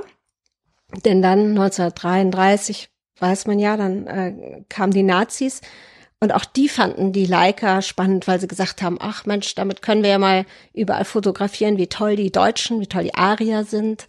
Ähm, und Goebbels ähm, ließ mehrere Exemplare über tausend Exemplare anfertigen, die er dann Propagandafotografen in den Rucksack steckte, wie eine Waffe, mit dem Auftrag, eben, ja, abzulichten, die Heldentaten der deutschen Soldaten, aber auch die ganz großen Anführungsstrichen natürlich die äh, Juden, wie die denn leben, dass das ja gar keine richtigen Menschen sind, auch das sollte man abbilden. Und äh, das war die eine Richtung, die die Leica nahm. Aber andererseits ähm, gab sie eben auch vielen Menschen, also jetzt muss ich nochmal ausholen, in der Firma Leitz arbeiteten natürlich, wie überall in allen Firmen, auch jüdische Mitarbeiter. Und die bekamen aber die Chance, eine Leica mitzunehmen ähm, und nach Amerika oder nach England zu gehen, mit dieser Kamera quasi als Währung und Startkapital, denn durften die eigentlich kein Geld mitnehmen und konnten dann mit dieser Leica in Amerika Fotograf werden oder konnten bei einem anderen Fotografunternehmen ähm, tätig werden. Genau, und so erzähle ich quasi die Zeit vom allerersten Foto 1914 bis ähm, zum Ende des Zweiten Weltkriegs. Deswegen ist das Buch auch so dick. So, jetzt könnt ihr fragen. Erzählst du das mit einer, mit einer Figur oder anhand dieser Familie? Oder? gibt es da irgendwie eine Protagonistin oder Protagonisten? Also, wenn ich jetzt so ganz literarisch antworte, sage ich, die Kamera ist die Hauptfigur, der Dreh- und Angelpunkt. Also, ich erzähle die Kapitel immer. Ein Kapitel ist immer ein neues Modell dieser Kamera, die dann wieder ein bisschen mehr kann. Aber ich erzähle es sonst multiperspektivisch, also ähm, zwei Mitglieder der Familie Leitz. Zum einen dieser Leitz der Zweite, also der Unternehmer, dann dessen Tochter Elsie, die eine sehr, einen sehr ausgeprägten Gerechtigkeitssinn hat und auch sehr äh, zur Dramatik neigte und auch so wirklich, wenn sie etwas durchsetzen wollte, dann hat sie keine Rücksicht auf irgendwelche Gefahren genommen. Ganz spannende Frau. Eine Perspektive ist dieser Erfinder, Oskar Barnack. Und die anderen Perspektiven, das sind eben auch äh, Figuren, die es so nicht gibt. Aber sie sind auch nicht ganz fiktiv, sondern zum Beispiel hm, gibt es in meinem Roman die Familie ähm, Gabriel. Die haben ein kleines Geschäft in Wetzlar, wo immer neue Erfindungen verkauft werden. Und der Vater ist Jude, die Mutter ist ähm, Arierin. Und äh, ja, irgendwann ja, driftet diese Familie auseinander aufgrund der äh, Geschehnisse in Deutschland. Und alle wird, verschlägt es in unterschiedliche Richtungen. Und die Tochter geht nach England, wird Laborantin, der Sohn wird Propagandafotograf, die Mutter ähm, verlässt die Familie. Und all diese Dinge, die dieser Familie passiert, sind in Wirklichkeit äh, ja geschätzt 30 verschiedenen anderen Personen wirklich hm. passiert. Aber hätte ich da jetzt 30 Personen in dem äh, Roman auftauchen lassen, dann wäre er ja nicht leserlich gewesen, hätte man sich so viele Namen merken müssen. Die hießen mhm. ja auch alle damals auch gleich, ne? Auch alle. Ich, ich hatte jetzt schon zwei Gustavs drin. Dann musste ich da ein bisschen experimentieren. Und auch zum Beispiel in der Familie Leitz hießen die alle Ernst. Ernst der Erste, Ernst der Zweite, Ernst der Dritte. Und okay. da, genau, und das komprimiere ich ein bisschen, damit es lesbar ist. Aber hinten im Nachwort ähm, wird das wieder auseinander dividiert. Ich finde es wahnsinnig spannend beim, beim historischen Roman, ähm, wo so die, also wo die, wo die, wo deine Interpretation der Dinge quasi anfängt und endet. Ich meine, letztlich ist ja alles deine Interpretation der Dinge, die historisch passiert sind, aber auch jetzt, wenn du sagst, du hast so ein bisschen von der einen Figur den, so den Charakter rausgelesen, ne, aufgrund der Lebensgeschichte. Mhm. Und dann muss es ja auch, also das geht ja dann auch in deine Erzählung rein, wenn du dir jetzt zum Beispiel einen Dialog von der Person ausdenkst, von dem du nicht weißt, ob er wirklich so stattgefunden hat, dann nehme ich an, du wirst, du versuchst deine Charakter, so wie du ihn wahrgenommen hast, möglichst akkurat rüberzubringen.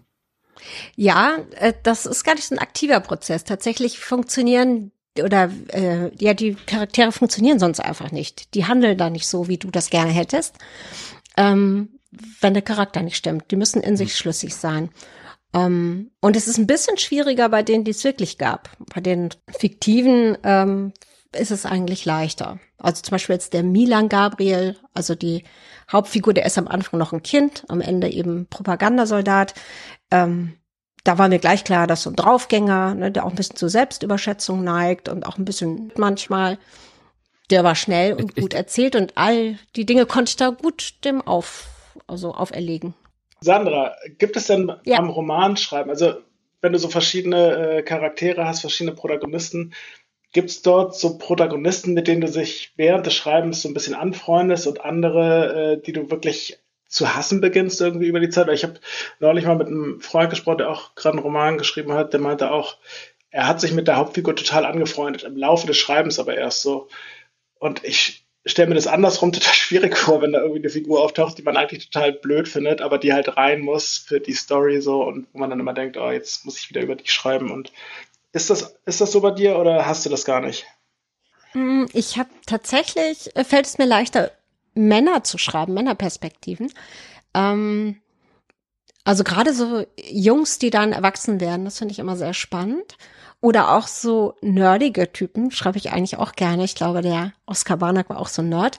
Und bei Frauen habe ich oft ähm, ein Problem, Vielleicht, weil ich mich dann so mit denen identifiziere, dass ich gerade die Dinge, die ich an mir selber nicht so mag, zum Beispiel so Perfektionismus oder so, ähm, dass ich das bei denen dann auch ablehne.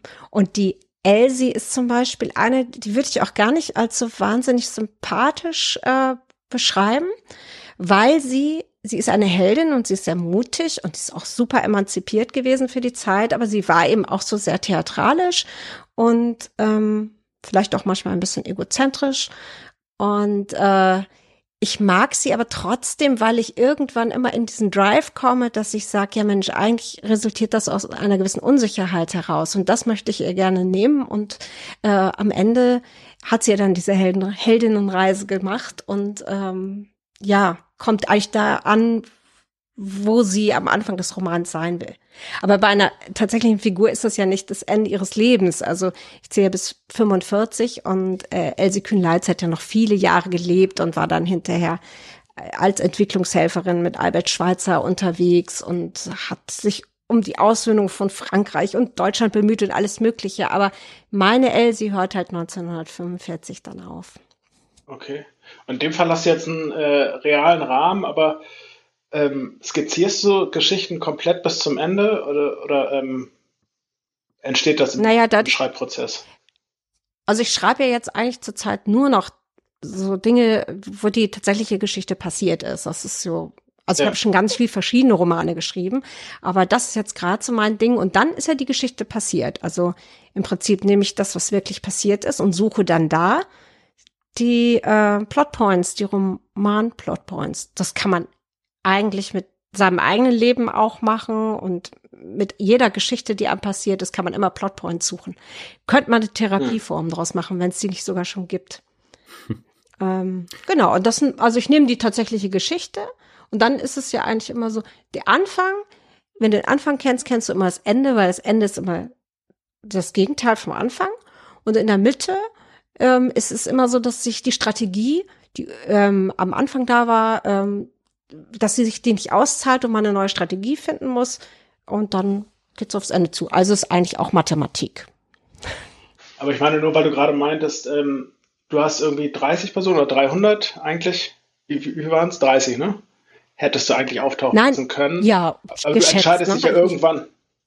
Genau, du entscheidest dich ja irgendwann für einen Stamm von, von Figuren, von Hauptfiguren oder größeren Nebenfiguren so. Passiert das während des Schreibens oder hast du das vorskizziert quasi und webst das dann ein? Ja, also meine, meine Hauptfiguren, die stehen von vornherein fest.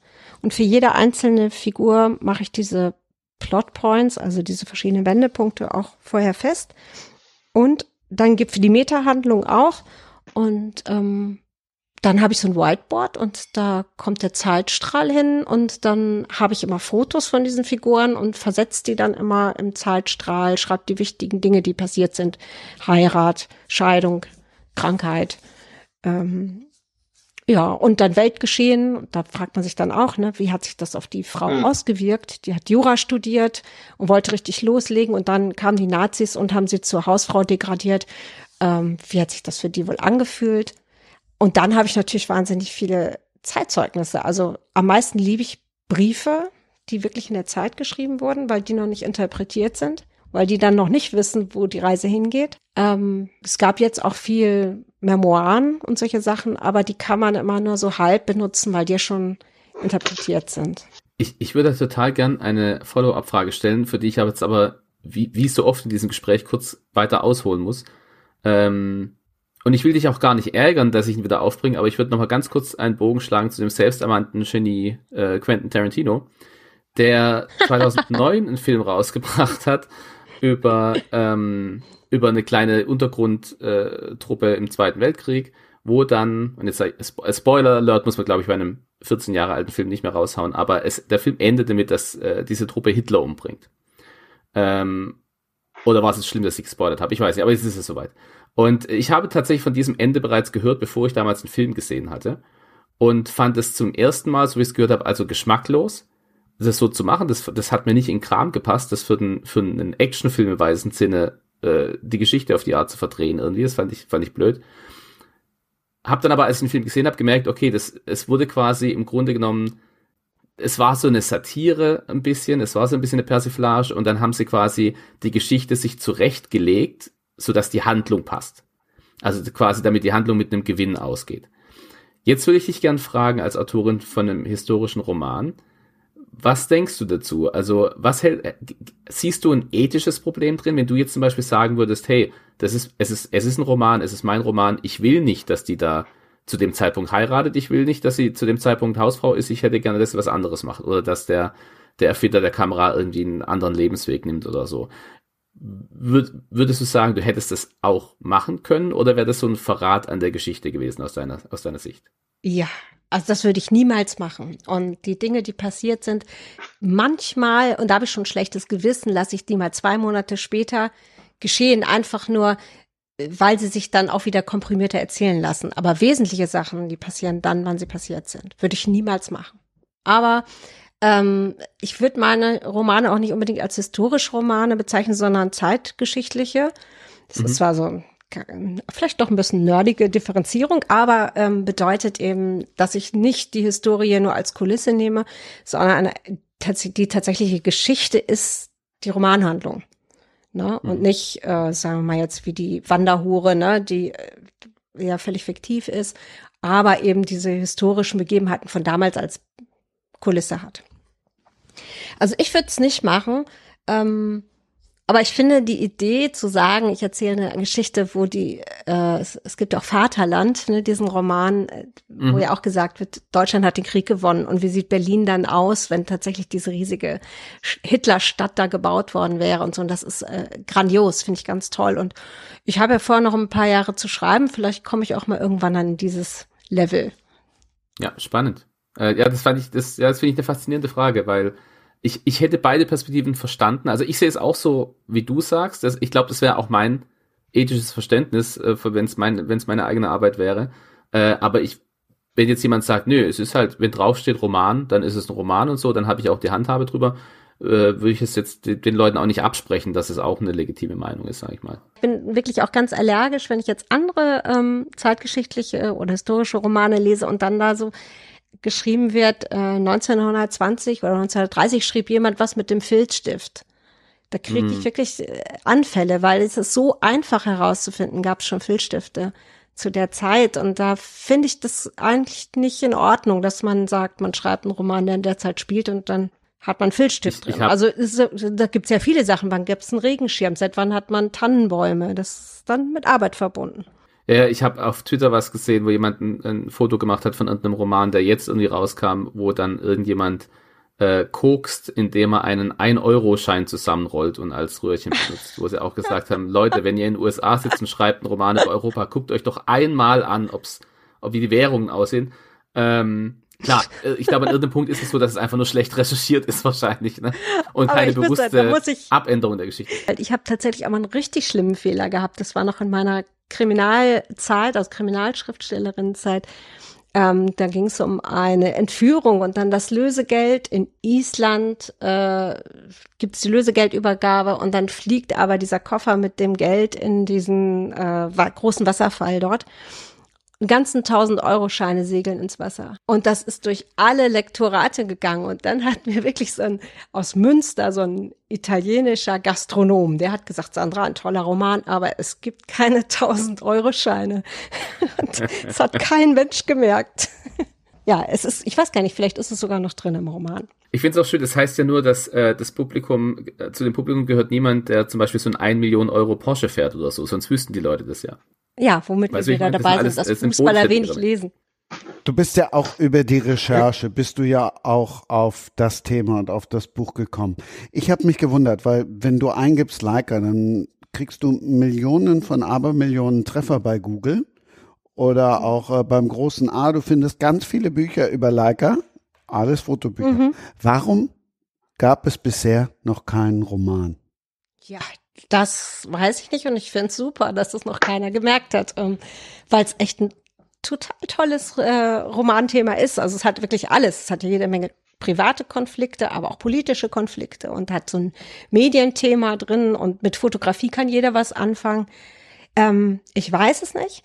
Ein bisschen äh, war es ja auch so, dass die Familie Leitz, die ähm, ja ihr Familienarchiv auch sehr pflegt und ähm, schaut auch, wie sie äh, historisch wahrgenommen wird. Die ist auch oft in der Diskussion. Äh, wie war das ne, im äh, Zweiten Weltkrieg mit den ukrainischen Fremdarbeiterinnen und äh, Waffenhersteller und, und so. ähm, äh, da muss man sich ja auch mit auseinandersetzen. Und da habe ich ähm, ja tatsächlich den Schritt gewagt mit dem Sprecher der Familie, dass der immer wieder von mir kapitelweise das Manuskript schon bekommen hat.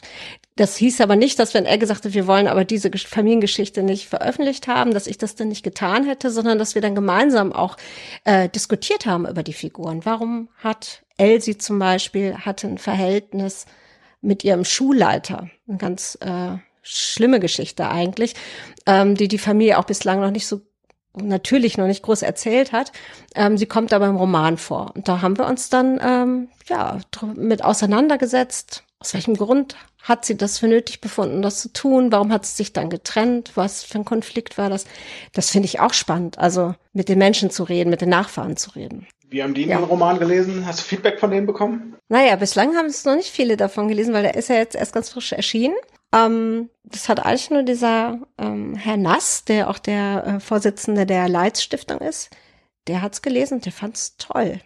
Also zum Glück. Also ich möchte ja auch niemanden ähm, verletzen und ich weiß auch, was es auslöst, wenn man dann einen Roman liest, wo die Vorfahren auf einmal lebendig werden und Probleme und Konflikte haben. Ähm, das hatte ich in dem Buch, was ich davor geschrieben habe. Da äh, gab es eine jüdische Lehrerin, die fliehen musste. Und die Kinder wussten gar nichts über die Geschichte, die ihr vorher widerfahren war, ein, in so einem reformpädagogischen Internat. Und dann habe ich die Tochter, inzwischen schon 90, getroffen und konnte ihr ganz viel über ihre Eltern erzählen, was sie nicht wusste. Und das war für die sehr schwierig, auch schön, aber ähm, die ist dann immer mit ihrer Mutter spazieren gegangen, hat sie gesagt. Also da hat man schon auch eine gewisse Verantwortung als Autorin. Zumindest sehe ich das so, dass das auch eine Verantwortung von mir ist. Total, ja. Jetzt komme ich aber noch mal mit der Frage, wann ihr denn Fotos macht, weil das interessiert mich wirklich. Macht ihr Fotos? Also seid ihr so Leute, die ihr Essen oder ihren Tag am Strand fotografieren? Und warum, wenn ja? Äh, ich presche einfach mal vor. Also ich mache verhältnismäßig wenig Fotos, aber tatsächlich ab und zu Fotos vom Essen und zwar auch ohne einen Zweck dahinter. Also ich habe jetzt nicht, also ich poste es normalerweise nicht online unbedingt oder so äh, und schick's auch nicht rum, sondern ich habe den Eindruck, bei mir selber ist es mehr so ein Zeichen von Respekt, dass ich denke, wow, das ist ein schön angerichteter Teller. Dass ich einfach den Reflex habe, ein Foto zu machen. Ähm, und sonst habe ich, ich habe ich hab zwei Kinder und so und das ist natürlich an- im Alter von, von drei und acht und deswegen bietet sich das da auch sehr an, weil es immer sehr schöne Situationen gibt und so beim Radfahren und so weiter. Ähm, das ist immer angenehm. Aber, aber eigentlich bin ich kein großer Fotograf. Und wenn du berühmte Fußballer triffst, machst du auch kein Selfie mit denen. Auf gar keinen Fall. nee, das ist also für mich ein absolutes No-Go. Ich finde das ganz schlimm, diese, ähm, diese Selfie-Star-Kultur, der kann ich irgendwie gar nichts abgewinnen. Also konnte ich aber auch noch nie, auch bevor ich ähm, Journalist geworden bin. Ähm, weiß ich nicht. Ich glaube, ich habe ein einziges Mal ein Autogramm mir geholt. Ähm, das war es auch, aber Fotos nie. Wenn ich jetzt hier gerade so durchscrolle, sehe ich tatsächlich auch fast nur Familienfotos oder halt so Gedächtnisstützen auf Reportagen ganz viel. Also dann und und sehr viele Screenshots von irgendwas. aber ich bin überhaupt nicht der Typ, der jetzt irgendwie äh, Landschaft oder so fotografiert. Also nicht mit dem Handy jedenfalls. Wir haben drei, vier analoge Kameras zu Hause, äh, keine Leica, die wir aber auch viel zu selten einsetzen tatsächlich. Um, ja, wo noch einige Filme, glaube ich, bestimmt 20 Jahre alt sind, die wir mal entwickeln müssten, wo dann, also das finde ich immer spannend, was dann da drauf ist. Was dann da drauf ist. sehen. Was dann da drauf ist, genau. Also eine Kamera habe ich, glaube ich, von meinen Eltern noch. Ähm, ich weiß nicht mal, wie die heißt. Es ist so eine, die man so auseinanderziehen kann. So ein klassisches Modell aus den War das 60ern, Kodak? 70ern vielleicht. Ja, ich glaube weiß, schon. Mit so einem orangen, ja, ich weiß, welche Pocket-Kamera Ja, hieß. zum die. orangen Knopf, genau. Pocket, ja. Ja, genau. Und da ist, auf, da ist auf jeden Fall noch ein Film von meinen Eltern drin. Müsste vor meiner Geburt gewesen sein. Und äh, ich muss mein Fotostudio finden, das den Film entwickelt. Da sind bestimmt. Ja, also ich habe ja tatsächlich zu Beginn der Recherche habe ich ja auch einen äh, Fotokurs mit Entwicklung gemacht und dachte, dann springt der Funke über. Aber es ist ja auch so anstrengend mit diesen alten Kameras, wenn du alles wirklich einschalten musst. Und ich habe mir eine Leica gekauft von 1931. Da dauert das eine Minute, bis man fotografieren kann. Hm.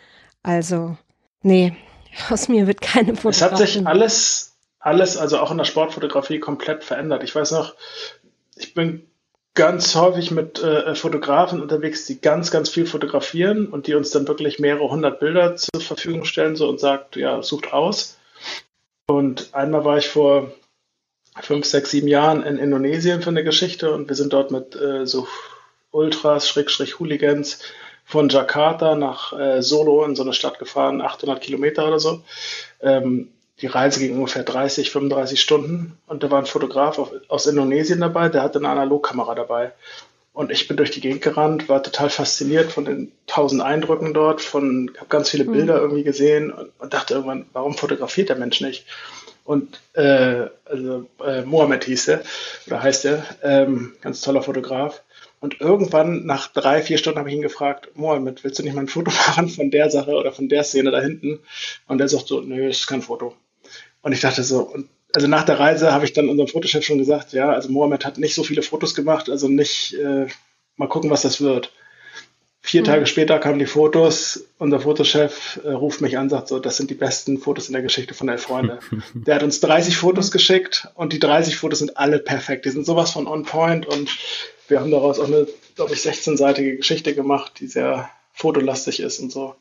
Und das war irgendwie so faszinierend zu sehen. Ne? Also wenn du halt irgendwie die ganze Zeit dieses eine Motiv sucht, suchst und dann aber nur dieses eine Mal draufdrückst und dann denkst du, okay, das ist es.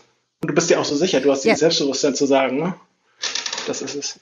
Wie so ein Fischreiher, habe ich, also das, so Fotografen sind wie Fischreiher, die stehen die ganze Zeit, bewegen sich nicht, großartig, also suchen jetzt gar nicht und dann kommt der Moment und dann schnappen die zu und haben die Beute. Und deswegen glaube ich, bin ich auch keine Fotografin, weil ich diese Geduld nicht hätte. Ich würde immer, wenn ich nicht was sehe, dann würde ich schon mich wieder umschauen und nach was anderem gucken. Das ist aber auch wieder spannend, weil die Technik hat sich ja auch so verändert, dass man eben nicht mehr sich begrenzen muss, wie bei einer Analogkamera, mhm. wo man nur die 30 Fotos zum Beispiel hat. Äh, und die Frage ist, wie hat das dann verändert, wie man fotografiert? Wenn man einfach die Freiheit hat, mehr zu fotografieren, ist es dann gut oder schlecht? Weil deiner Geschichte zufolge wäre es eher schlecht, weil der Mohammed einfach besser geguckt hat, was ist denn wert, fotografiert zu werden, wenn man denn nur diese 30 Fotos machen kann.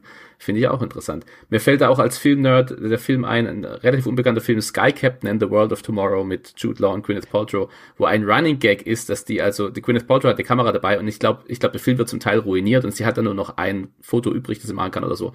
Und die sehen also im Laufe des Films die unglaublichsten Dinge. Und sie sagt aber immer, nein, das ist nicht das Foto, das ich machen will. Wenn ich noch ein Foto übrig habe, wer weiß, ob nicht noch was anderes kommt. Und das ist dann ein Running Gag durch den ganzen Film. Und ich spoiler den jetzt auch nochmal, ist auch ein sehr alter Film. Ähm, dass sie dann quasi sich entscheidet, ein Foto von, der, von Jude Law zu machen am Ende. Weil, der natürlich mhm. die, weil, weil, am Ende von dem Film muss immer die Heterosexualität bestätigt werden in Hollywood. Das führt kein Weg dran vorbei. Und äh, der Gag am Ende ist dann, dass sie aber die Kappe draufgelassen hat. Und das finde ich eigentlich einen wunderbaren Running Gag, dass sich durch den ganzen. Ja, das finde ich, find ich wunderbar aufgelöst am Ende. Also finde ich sehr schön eigentlich. Ich löse das Ende jetzt auch wunderbar auf. Kapitel 41. Warum es manchmal besser ist, aufzuhören. Ich glaube, das wird das kontroverseste Kapitel im, im Buch, weil ich spreche mich tatsächlich für das Aufgeben aus. Dass man ab und zu einfach sagen muss, ich weiß, ich habe verloren, ich, ich stehe jetzt auf und gehe nach Hause. Ja, das macht ja doch frei, wenn man weiß, dass man nicht alles bis zum Ende durchhalten muss. Es geht in dem ähm, Kapitel um einen psychologischen Versuch, der ist auch in der Psychologie relativ bekannt oder zumindest relativ häufig durchgeführt, wo man sagt, man macht eine, ähm, eine Kaution zum Beispiel in einem Hörsaal, Psychologiestudentinnen, Studentinnen, man macht eine Kaution, man sagt, ich äh, versteigere etwas, aber der Trick ist, der Höchstbietende zahlt sein höchstes Gebot und kriegt das Objekt.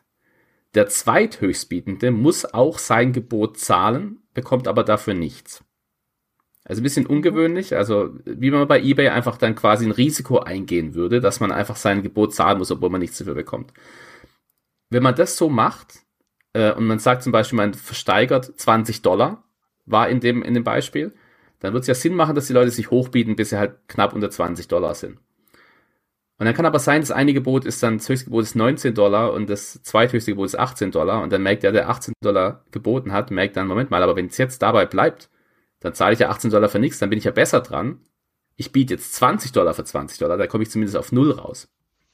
Und dann merkt aber der andere, der gerade 19 Dollar geboten hat, Moment mal, aber jetzt ist ja die Situation, jetzt zahle ich 19 Dollar für nichts, dann biete ich doch lieber 21 Dollar.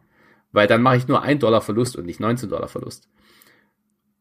War das zu schnell erklärt? Ich weiß nicht, im, Kapitel lasse ich mir mehr Nee, Zeit, aber ver- versteht ihr, was ich meine? Genau.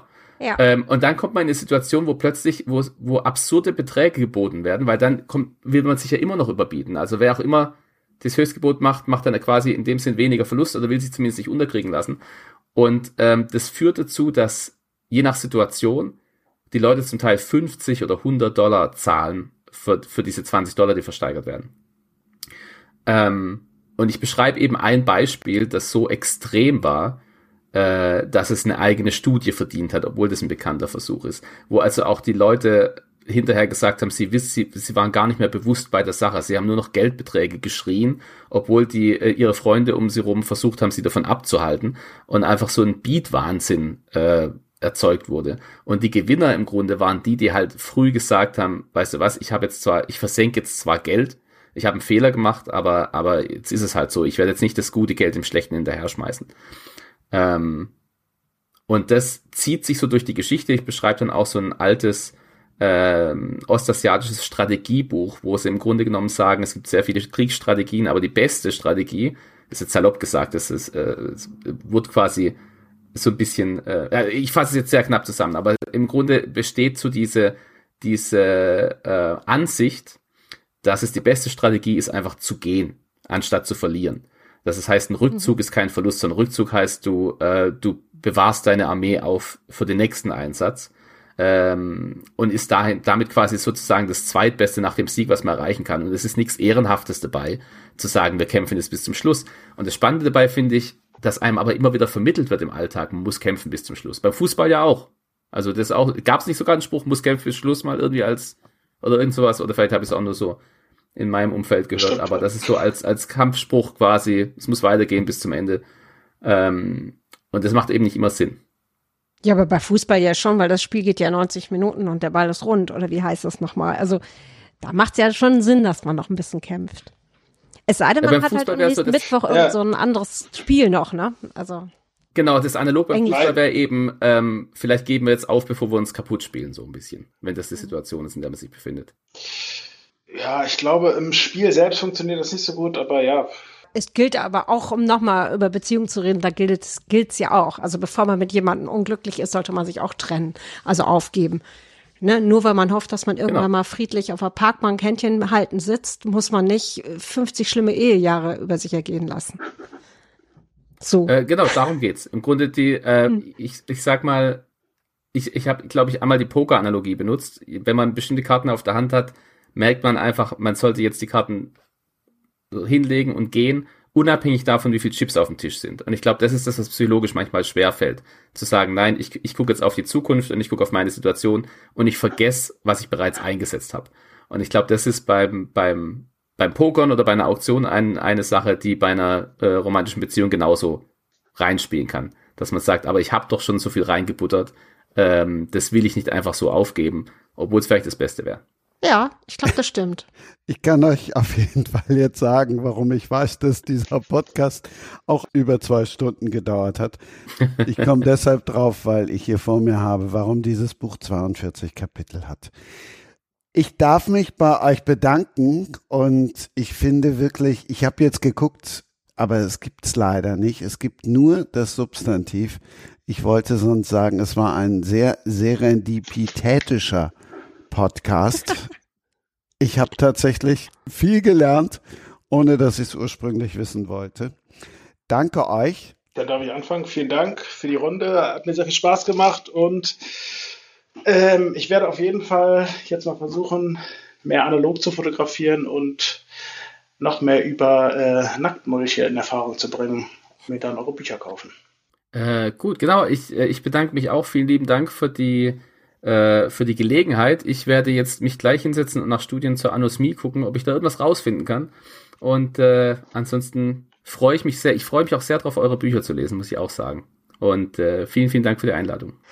Ja, eure Bücher liegen auch bei mir auf der äh, Liste, die ich jetzt bei der Buchhändlerin ähm, ja, hinlegen werde auf den Tisch. Ich freue mich drauf. Und ich habe mich überhaupt nicht gelangweilt, obwohl es so viel ja, um Fußball und Wissenschaft ging. Also Dankeschön, hat Spaß gemacht. Du hast mit dem Fußball immer angefangen. Das Ich mal so. Quatsch. Ja, mir bleibt nur einmal mehr zu hoffen, dass ihr alle Spaß hattet und dass ihr auch nicht nur viel lest, sondern dass ihr auch dann dem Podcast treu bleibt. Danke und tschüss. Schatz, ich bin neu verliebt. Was?